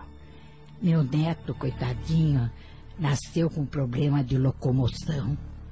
Ele teve que ser submetido a várias cirurgias para poder andar. Nair se culpava, achava que ela é que o fizera assim. Quando estava grávida, teve um problema de saúde e o médico lhe recomendou muito repouso. Murilo nasceu de sete meses e com a deficiência. Então ela achava que não tinha repousado o necessário. Entende? Mas isso é bobagem. Há tantas pessoas que nascem com problemas. Pois é, mas sabe como são as mães. Depois nós encontramos a doutrina espírita através de J.O. e soubemos que há a lei de causa e efeito. Murilo deve ter feito alguma coisa em outra vida que danificou o corpo perfeito que Deus lhe deu. Então as pessoas deficientes o são devido à lei de causa e efeito? Na maioria das vezes, sim. Principalmente se já nascem com o problema. E as que ficam cegas ou sofrem? Ah, aí depende. Cada caso é um caso. Eu já li o depoimento de um desencarnado que tinha muito receio de que ficaria cego. Então, seu mentor explicou que, por erros do passado, ele deveria mesmo ter ficado cego no final da vida. Mas, como nesta última encarnação ele foi muito bom, criou os filhos de uma sobrinha que morreu, deixando cinco crianças. O homem reverteu o karma. Então nós podemos fazer isso? Sim. Há outros casos em que a pessoa mudou seu destino, digamos assim. Sempre se ouve contar no centro espírita o caso de um homem caridoso que perdeu um dedo. Ele ficou muito aborrecido, porém seu mentor informou que ele deveria ter perdido um braço, mas devido às suas atitudes e à caridade que praticava habitualmente, perdeu somente um dedo. Durante alguns minutos, elas ficaram em silêncio. Dona Marlene olhou para a piscina e em seguida disse: A água deve estar uma delícia. O dia que você resolver nadar, garanto que não vai ter problemas. Como foi que o Murilo sofreu o acidente no lago? As crianças costumavam passar as tardes nadando no lago. Como o Murilo tinha deficiência na perna e não conseguia nadar, ele ficava brincando na parte mais rasa, sempre protegido por uma boia. Acontece que, como aquela tarde estava fria, Nair proibiu as crianças de nadarem. Então elas foram para o barranco à beira do lago e ficaram brincando. De repente, Murilo despencou e caiu na água. Dizem que foi o peste Dodinho que o empurrou do barranco. Quem é o Dinho? Sobrinho da Nair, filho do irmão dela. Como moravam perto, ele vinha nadar com as crianças, mas vivia se implicando com as dificuldades de Murilo. Queria sempre ser o tal. Era daquelas crianças mal criadas que, se não lhe fizessem à vontade, se jogava no chão, esperneava, chorava, fazia um escarcel um capetinha em forma de gente. Gisele percebeu que Dona Marlene não apreciava o tal Dinho e perguntou. E ele e a família ainda moram aqui? Não. Depois que o marido de Ada morreu, Ada é o nome da mãe do Dinho. Ela e aquela peste se mudaram para a capital. Lá ele estudou e fez faculdade. A senhora acha que realmente ele empurrou o Murilo? Acho. Mas achar é uma coisa, provar é outra. Hoje Dinho está um homem. É bonito, simpático e tem muita lábia. Qualquer mulher é capaz de virar a cabeça por ele. Murilo sofreu alguma consequência devido à queda? Engoliu muita água até ser tirado de lá. E quem o tirou da água? Foi a irmã Rosana, coitadinha. Ela nadava feito um peixe e quando viu o irmão se afogando, se atirou no lago e o puxou pelos cabelos. E o taldinho não ajudou? Que nada. Minha neta disse que ele ficou parado no barranco, olhando e dando risada. Nossa, pelo jeito esse Dinho era mesmo levado da breca, não? Era um demônio, isto sim. Muito diferente do nosso Murilo que desde criança é correto, íntegro, leal, tem um coração de ouro. Quando se casar, vai dar um bom marido e um pai maravilhoso. A moça que for escolhida por ele poderá ter certeza de que terá aquele amor profundo com que toda mulher sonha, mas poucas conseguem. Murilo puxou ao pai, que foi um homem exemplar. Nesse momento, Rosa surgiu na varanda e. Dona Marlene, Gisele, Dona Naira está chamando. O jantar vai ser servido. Assim que o jantar terminou, Nair disse: Bem, minha gente, hoje é dia do Evangelho no Lar. Evangelho no Lar? Você conhece o culto cristão no lar? Sim, conheço. Cheguei a fazer algumas vezes com a minha madrinha. Ah, que bom, minha filha. Se quiser nos acompanhar, será uma alegria. Costumamos nos reunir às 21 horas. Claro que eu quero.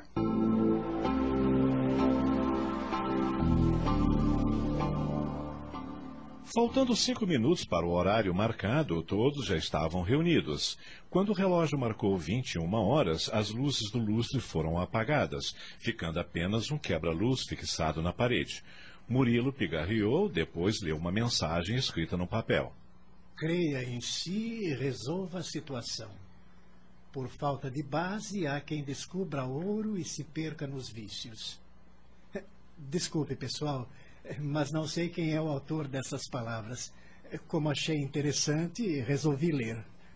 São palavras sábias, meu filho. Vamos começar?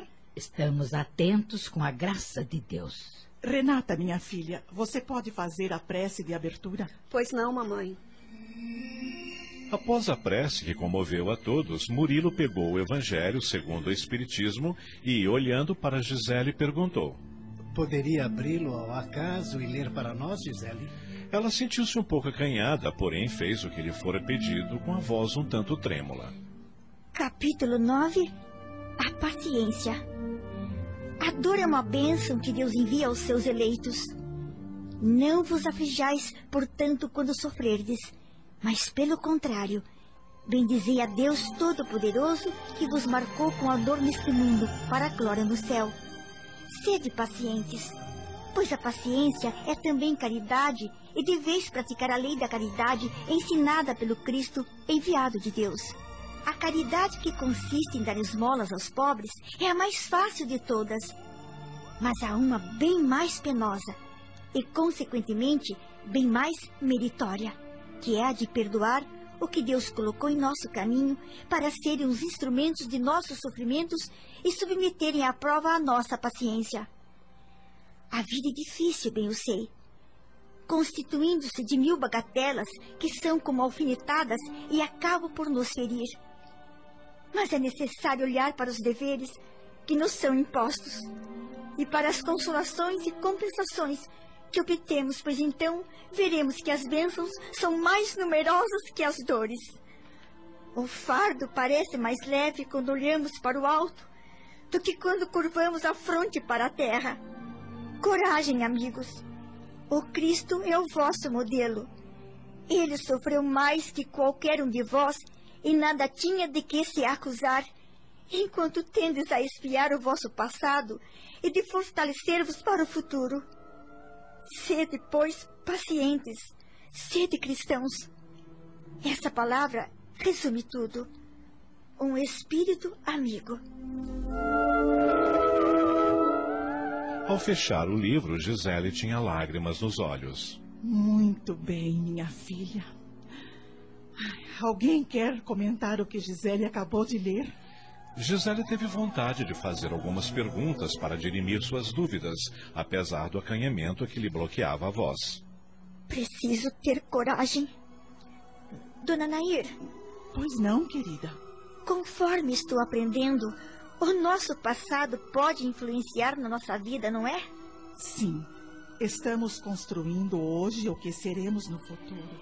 Então, certas situações difíceis pelas quais passamos podem ser um reflexo do nosso passado? Claro.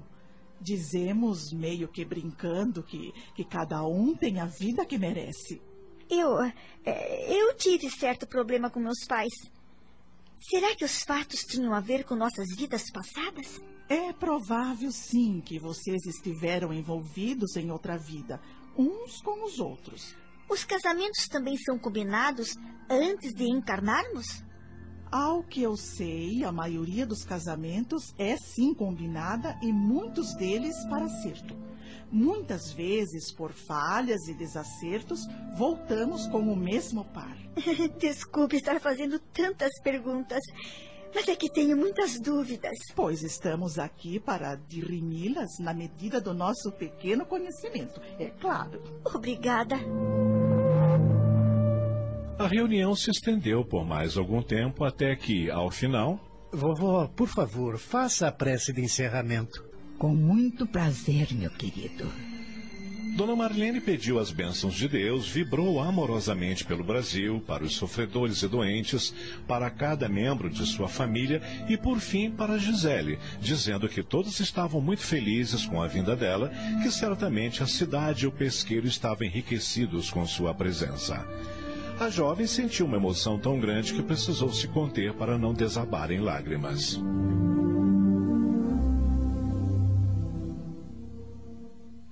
Mais tarde, em seu quarto, trocou de roupa e deitou-se. Lembrando-se de seu inadequado romance com um homem casado, disse para si mesma. Vou procurar uma maneira de praticar a caridade. E elevando seu pensamento ao Criador, Obrigada, meu Deus. Por ter encontrado essa família tão especial que está me acolhendo, como se eu fosse um deles.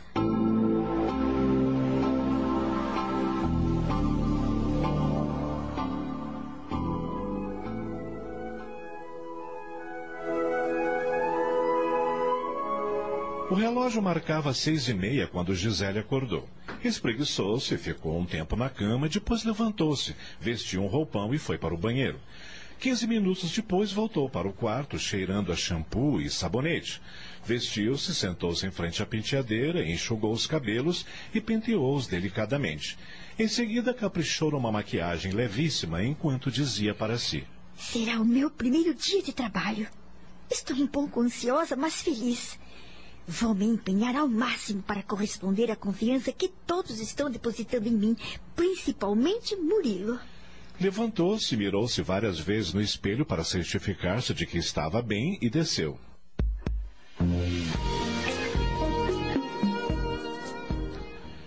Pouco depois estava na cozinha tomando o lauto café da manhã que Rosa lhe servira. Eu ainda não conheço seus gostos, Gisele. Se quiser que eu prepare alguma coisa diferente, é só me dizer.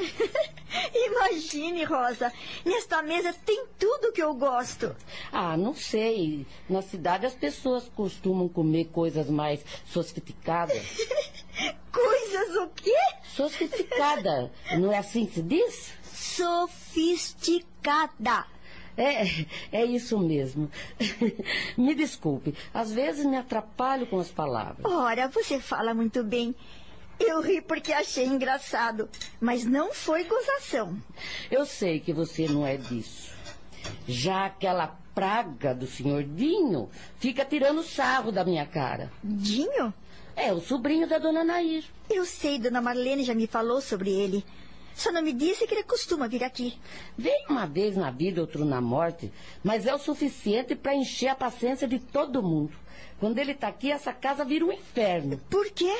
Porque é um chato de galocha. Nada para ele tá bom. Reclama de tudo. Se implica com as pessoas. Fala que minha comida não presta. Critica o seu Murilo. Critica? O próprio primo? Chama o coitado de manquitola, perneta, aleijado. Eu não acredito. Ele fala rindo em tom de brincadeira, mas não deixa de ser uma crítica, não acha? E o Murilo não reage? E o seu Murilo tem boca para alguma coisa? É um santo, coitado. Mas as pessoas não dizem nada. A dona Nair, por exemplo, permite que ele fale essas coisas para o filho? Ela vive chamando a atenção dele. Mas é chover no molhado. Ele não está nem aí. Já a dona Marlene. O que tem ela? Detesta o Dinho. Quando ele está aqui, ela nem sai do seu quarto, só para não ver a cara do Cruz Creto. Mas chega de falar naquela peste. Não vale a pena. E então, você ainda não disse se quer que eu prepare alguma coisa diferente. Não precisa me preparar nada especial, Rosa. Obrigada. Agora deixa eu me apressar, que o Murilo já deve estar descendo. Ih, seu Murilo já desceu de velho, já tomou café e está lá no escritório. O quê? Ela levanta-se de um salto. Por que não me disse logo, Rosa? Eu pensei que ele ainda não havia se levantado. Vou me atrasar justamente no primeiro dia de trabalho. ah, não esquente a cabeça. Seu Murilo não vai chamar sua atenção só por causa de uns minutinhos. Eu vou voando para aquele escritório. Mas você ainda não terminou de tomar café. Preciso trabalhar. Tchau. Credo. Tudo isso é vontade de pegar no batente? Eu, hein?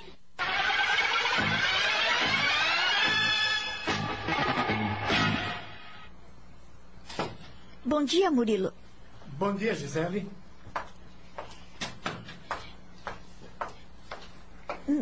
Desculpe, eu não queria ter me atrasado.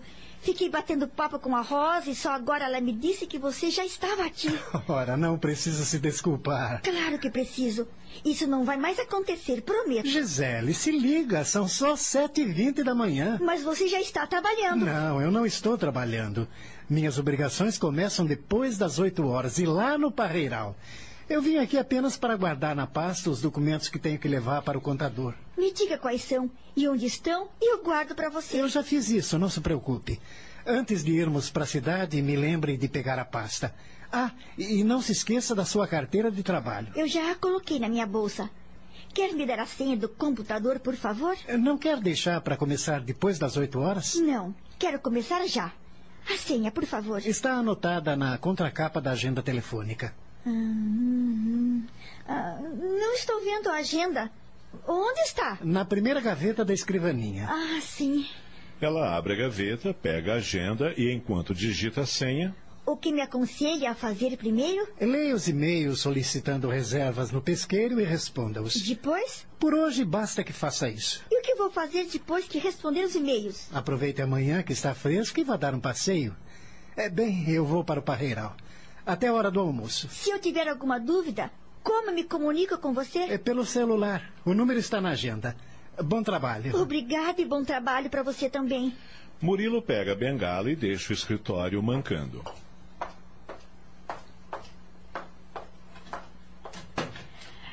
Ai, apesar da dificuldade para caminhar usando aquela bengala, é um homem forte. Tem a pele queimada de sol e as mãos calejadas, sinal que não tem medo do trabalho. E é tão educado, gentil. Tem uma personalidade que não combina com os homens do campo, que geralmente são rudes. É como disse a dona Marlene. Murilo tem um coração de ouro. Estou começando a admirar esse homem.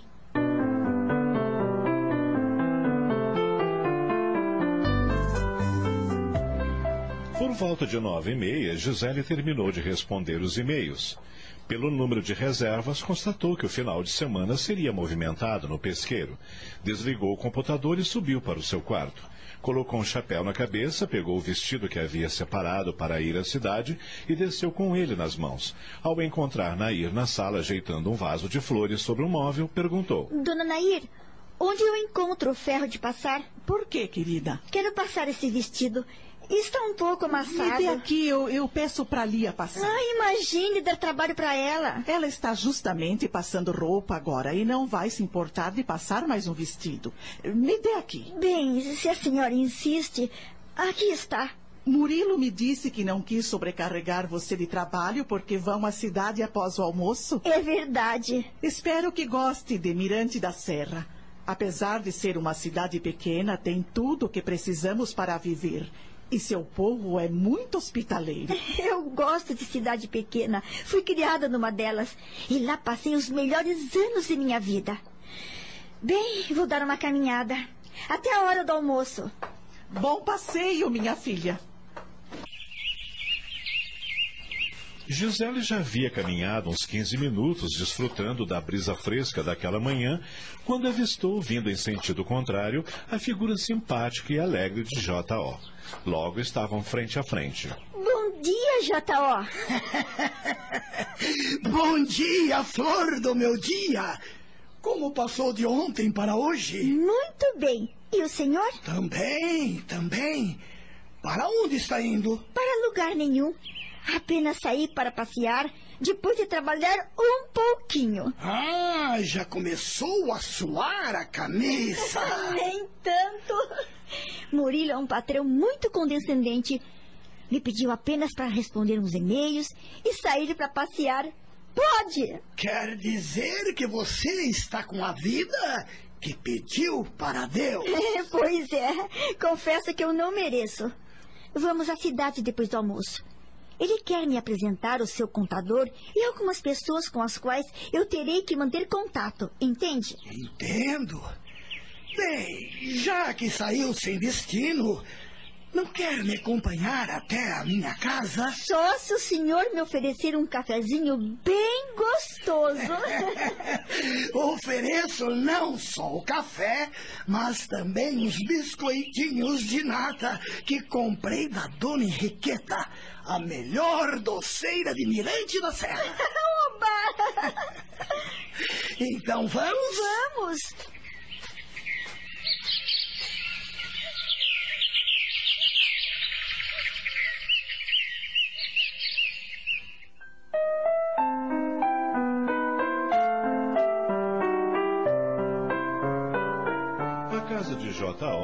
Simples, mas limpa e bem arrumada.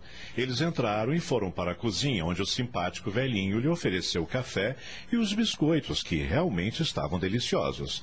Logo após, ele a pegou pela mão e foram para a sala, onde se acomodaram num sofá de três lugares, coberto por uma capa de tecido florido. Além do sofá, havia uma mesa num canto com quatro cadeiras, uma estante repleta de livros e uma cristaleira tendo em cima um porta-retrato, no qual havia uma foto que exibia uma bonita mulher com uma menina ao lado. Quem são? Minha esposa e minha filha. Ah, então o senhor é casado? E onde elas estão? Eu tive que devolvê-las. Como? Elas morreram em um acidente de carro. Ah, eu sinto muito. E faz muito tempo que isso aconteceu? Sim, já faz alguns anos que eu as devolvi. Desculpe-me, mas ainda não entendi. Devolveu? Para quem? Para Deus, minha filha. Ah. Nós não temos nada de nosso neste mundo, minha filha. Tudo nos é emprestado. O senhor deve ter sofrido muito, não? Na época, sim. Mas agora sei que elas estão bem. O desencarne delas me levou à doutrina espírita, onde aprendi a entender muita coisa. Dona Marlene me disse numa conversa que tivemos que tudo é uma questão de causa e efeito. Será mesmo? Será verdade a tal história do karma? Sim, é.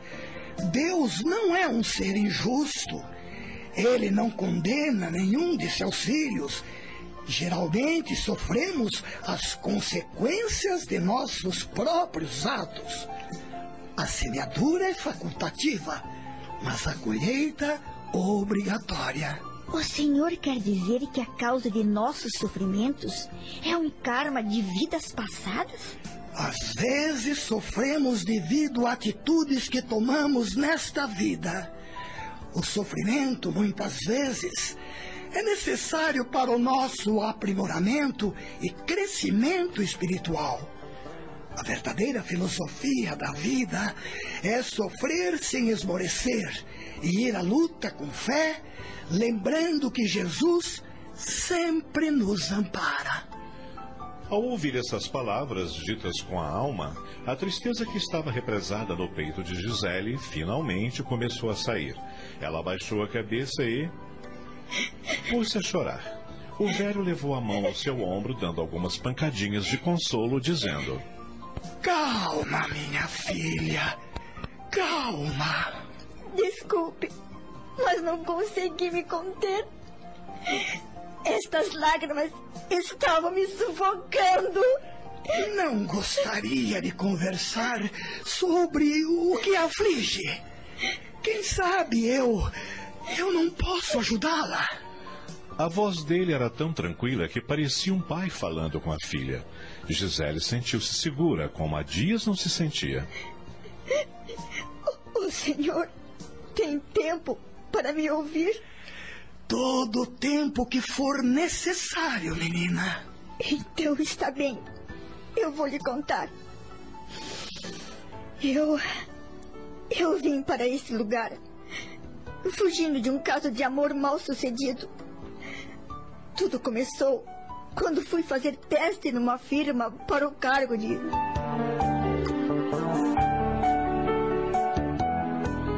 Gisele abriu seu coração para J.O., narrando-lhe toda a sua desventura amorosa, preservando, contudo, o nome do amante.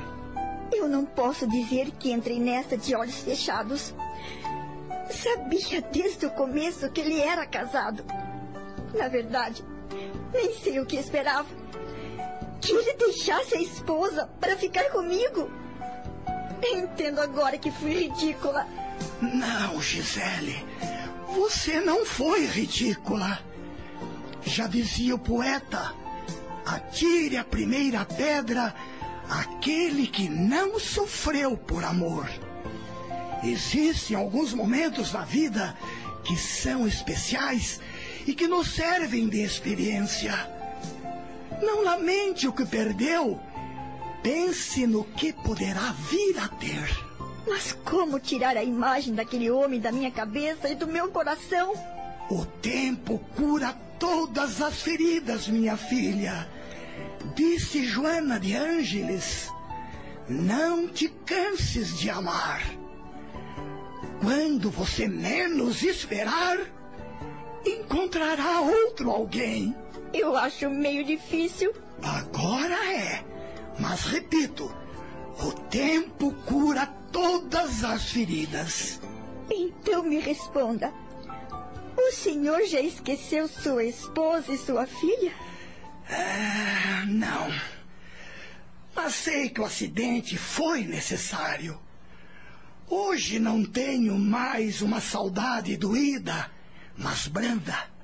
Eu as amo, oro por elas e às vezes sinto a presença delas ao meu lado.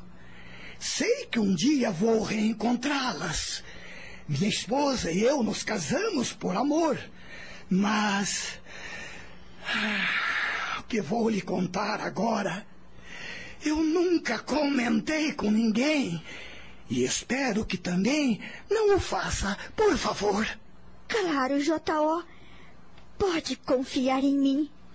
Um dia, numa consulta mediúnica no centro em que eu frequento, soube que em uma de minhas vidas, eu e minha esposa provocamos acidente contra outras pessoas que vieram a falecer deixando seus bens para a igreja. Eu era um ser corrupto. Pegava o dinheiro destinado à caridade e gastava em benefício próprio, levando uma vida muito boa não me preocupando com os pobres da paróquia. Era como se diz, um lobo em pele de carneiro. O senhor disse paróquia. Isto quer dizer que. Eu era um padre. Padre? Sim, filha. Eu era um padre. E minha esposa era minha amante.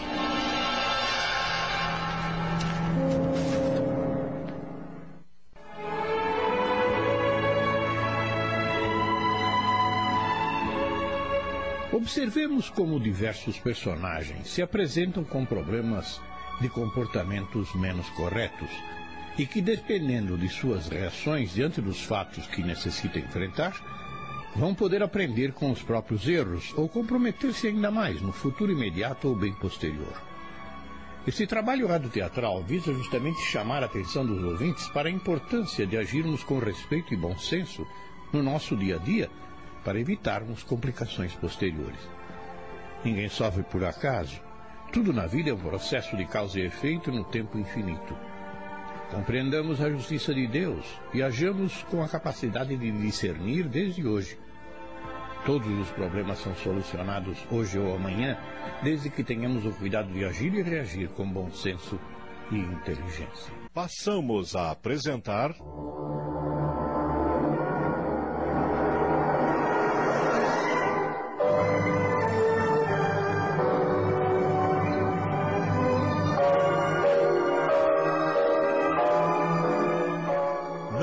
Canses de amar. Minissérie de Sidney Carbone, baseada numa psicografia de Cláudia Marum.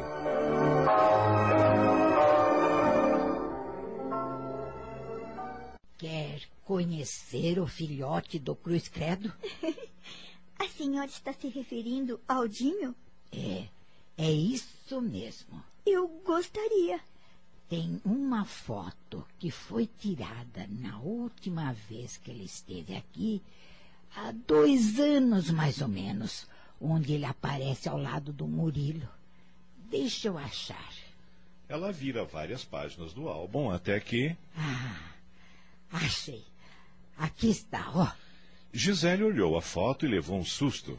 Seu coração acelerou e sentiu todo seu corpo tremer. Então disse para si mesma: ele. É o César. Na foto, o ex-amante aparecia com o braço direito sobre o ombro de Murilo, olhando para a câmara, exibindo seus belos olhos azuis. Dona Marlene, sem se dar conta do terror que se instalara no íntimo da moça, disse desta vez sem demonstrar ódio contra o neto. Verdade seja dita. O danado é bonito mesmo. Gisele, quase num fio de voz, perguntou. Qual é o nome real dele? César Alexandre.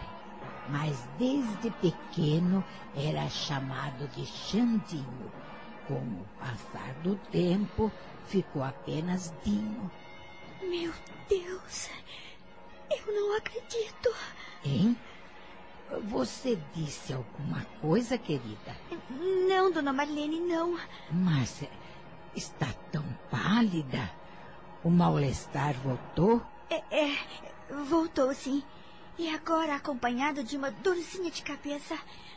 Acho que vou para o meu quarto me deitar. A senhora se incomoda? Claro que não, querida. Mas antes de se deitar, tome um antiácido. Está. Está bem. Boa noite. Até amanhã. Até amanhã.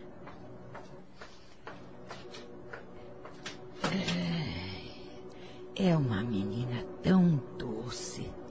Tenho certeza que vai fazer o Murilo muito feliz.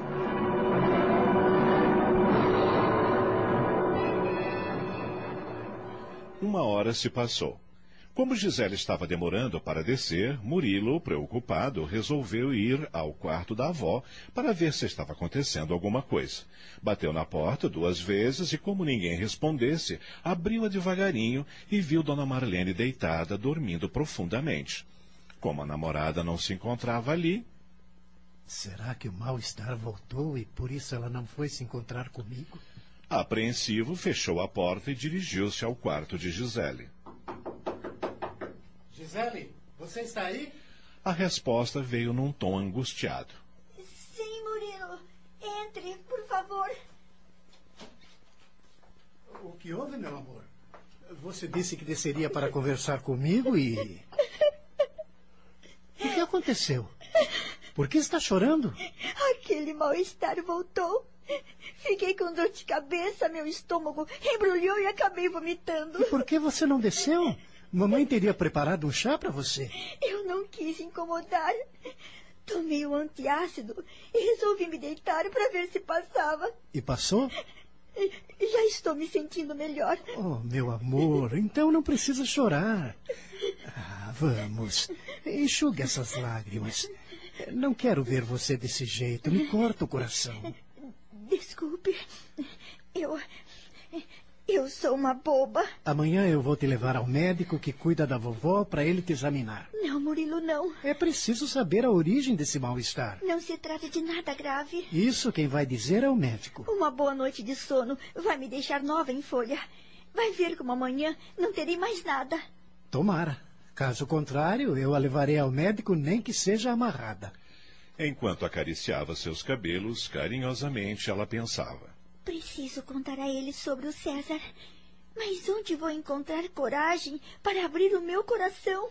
Murilo permaneceu ao lado da sua amada por mais algum tempo, até que resolveu deixá-la para que ela dormisse. Despediram-se com um beijo e assim que ela ficou sozinha. Preciso conversar com J.O.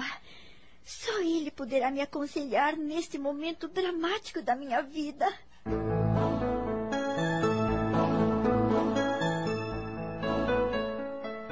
Aquela noite foi um tormento para Gisele. Depois de revirar por horas na cama, quando conseguiu dormir, teve sonhos horríveis. Via-se no meio de uma briga entre dois homens. Parecia que eles disputavam o seu amor. Não conseguia distinguir seus rostos, mas tinha a impressão de que eram Murilo e César. Depois foi arrastada para dentro de uma carruagem puxada por cavalos, que em disparada jogava de um lado para o outro. Ela gritava, pedia para parar, mas não era ouvida. De repente, um solavanco e o veículo precipitou-se no abismo. Acordou sobressaltada, suando em bicas. Estava apavorada. Meu Deus, meu Deus! Foi um pesadelo. Um terrível pesadelo.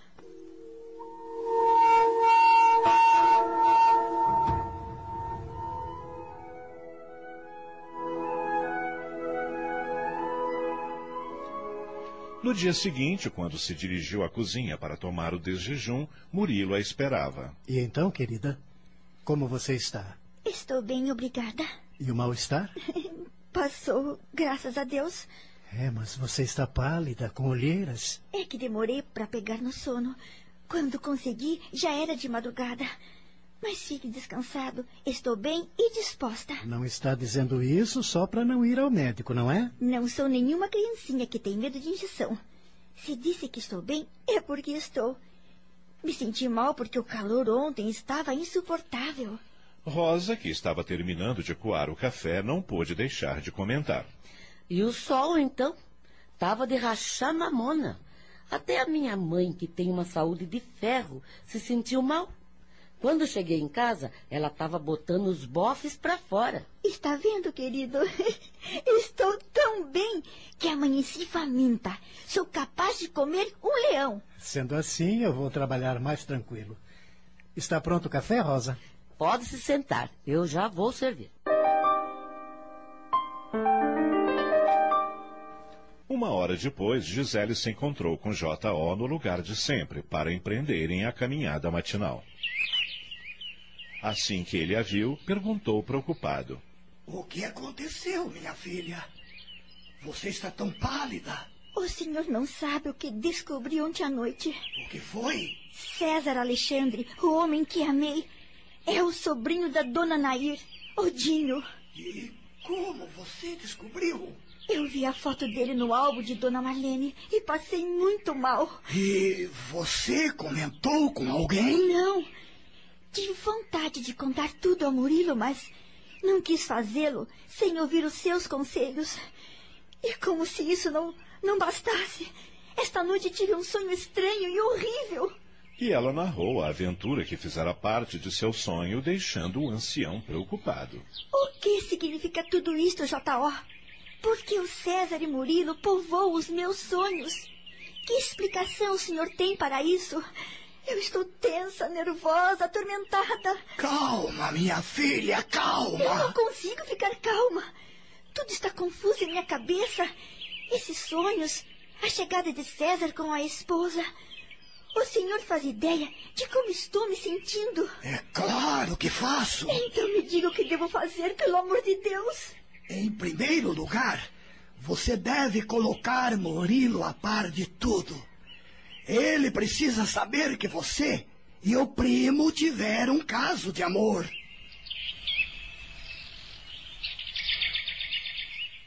Estamos apresentando.